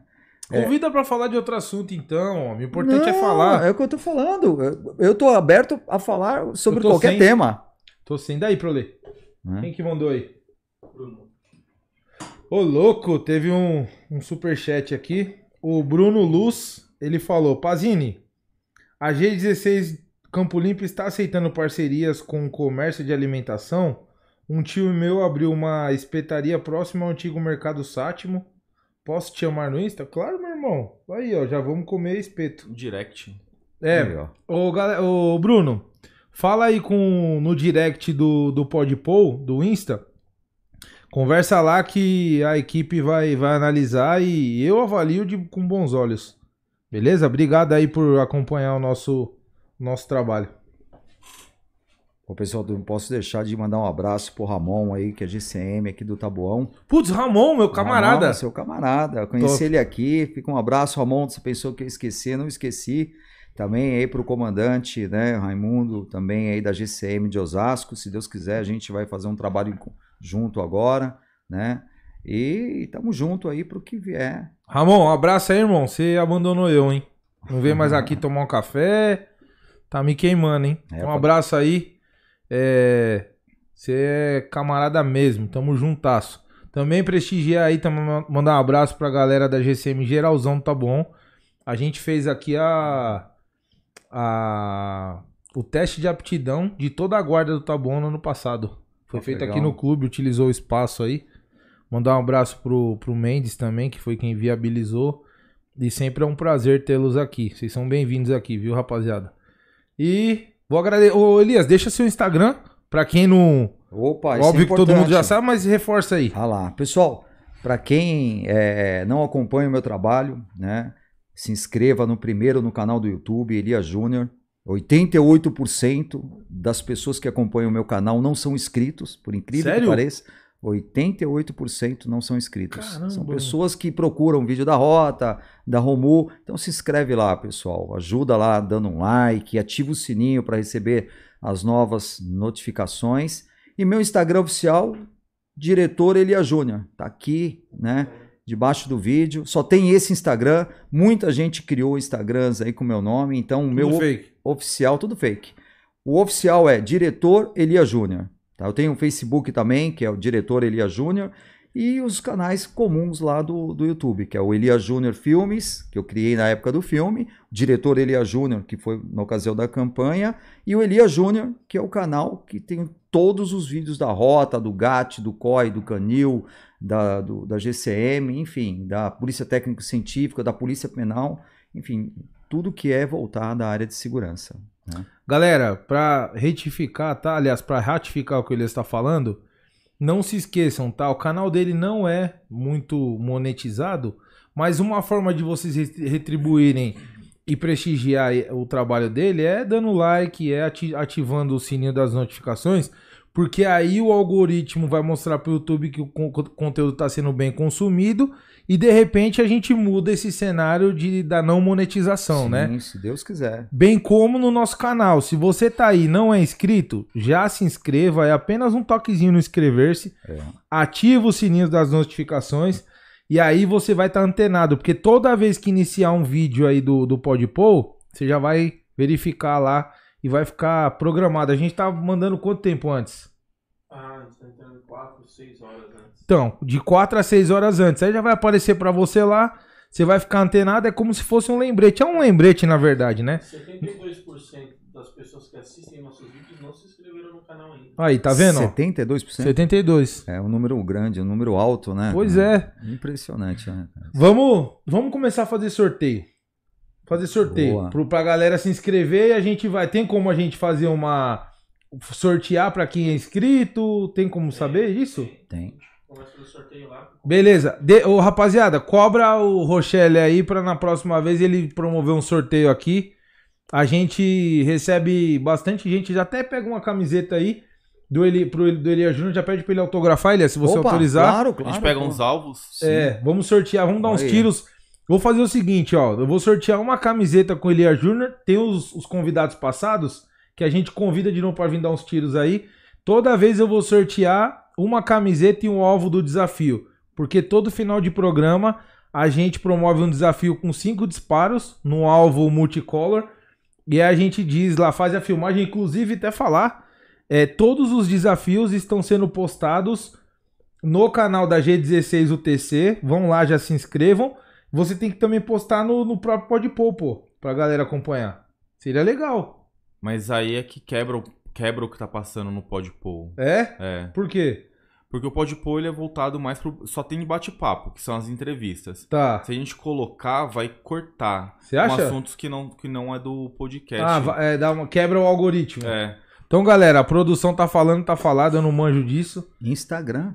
Instagram. Instagram. Ó, não, mas o que, que eu tô fazendo agora? É, da- daqui, vocês já vão pro stand e fazer o desafio, certo? No máximo até amanhã cedo, já tá lá no canal do G16UTC o vídeo do desafio. Então, mas você- o que o Elias tá dizendo é você colocar no, no, no Instagram No do feed? Podpol. No feed ou no, no Ah, Story. Não, no Stories não dá. É porque tem é limite. curto, é, mas dá pra jogar no, no feed. Beleza. Eu jogo no feed também, vou jogar no feed Beleza, também. então acompanha. Já vão lá agora no Instagram. É, Siga-nos no Instagram, é arroba podpol com W, com D mudo e com W. E também gostaria de deixar aqui o meu Instagram, que é Pazini com dois N's, G16. É, Pazini com dois Zulu, dois E de zebra e dois N's, é, G16. Na tela. Pra você acompanhar aí, eu sou, sou CAC também. Tô sempre postando atualidades sobre o, sobre legislação, norma, sobre o meu cotidiano. Eu não curto muito essa parada de aparecer, mas a gente faz um esforço para poder externar o nosso cotidiano e sanar as curiosidades. Eu sou também presidente do Clube G16. É, para você que não conhece um clube de tiro, que quer conhecer esse universo, vai lá no meu Instagram, sempre tô postando as atualidades. Estivemos numa feira agora, é, foi a primeira feira no Brasil de fato. É, meu, bombou. É, puta, tá chegando muita coisa nova. E o grupo G16 sempre se mantendo atualizado, tá trazendo uma porção de cada novidade dessa para você conhecer e para você que é CAC, já sabe, procura a galera aí, se afilie ao clube de tiro mais exclusivo do Brasil, beleza? Amanhã tem o dia do visitante. Beleza, galera, entre em contato lá com a galera do, do, do, do, do clube e mate à vontade, beleza? Também gostaria de agradecer aqui novamente aos patrocinadores G16 Universidade do Tiro, Lord Guns Armas e Munições, Certicom Contabilidade, PCT Advogados e Agência Criando. Fortalecer aqui a galera da Agência Criando, que é quem nos auxilia na produção. O pessoal é monstro, manja demais. Para você que quer fazer o seu podcast, produzir, para você que quer fazer edições de vídeos, trabalho do marketing, marketing é, é, digital geral, né? Procurem a galera aí. O Instagram é arroba agência underline criando, é isso? Ponto criando. Ponto criando, né? Arroba é, agência ponto criando. Procure a galera lá. Fortalece aí suas redes sociais, Elias, pra gente já Opa! finalizar. Então, pessoal, não esqueça lá. Diretor Elia Júnior no nosso Instagram, no Facebook também, diretor Elia Júnior. E o YouTube, que é o nosso ganha-pão, né? Então, se você ainda não se inscreveu, pessoal, se inscreve aí, dá uma forcinha, clica lá no, no sininho para ativar as novas notificações. Elia Júnior, Elia Júnior Filmes e diretor Elia Júnior. É isso aí. Top. Galera, muito obrigado pra você que tá aí. Também gostaria de agradecer aos quase. é, Já é mais de 5? Quase. Quase. Quase 5 mil inscritos. Pô, é um privilégio. Oi? Falta seis. Só falta 100, galera. Já vamos selar esse, É hoje. esse número É hoje, hoje, né? é dos hoje. três dígitos. quase 200 pessoas online. É. Top. Dá uma fortalecida aí, se inscreve. Não vai custar nada, pô. Ainda você vai receber um conteúdo bacana. A gente tem. Eu me esforço pra caramba, galera, pra vir falar. Eu tenho vergonha, eu sou tímido, é cruel. Me ajudem aí, beleza? Fala. Gostaria de agradecer ao Elia Júnior. Brigadão, meu irmão. Opa, Deus abençoe. agradeço. Vamos ali pra eu perder o desafio pro Elia Júnior, que ele é bom de tiro que eu fiquei sabendo. Ixi. E tamo junto, beleza, galera? Pode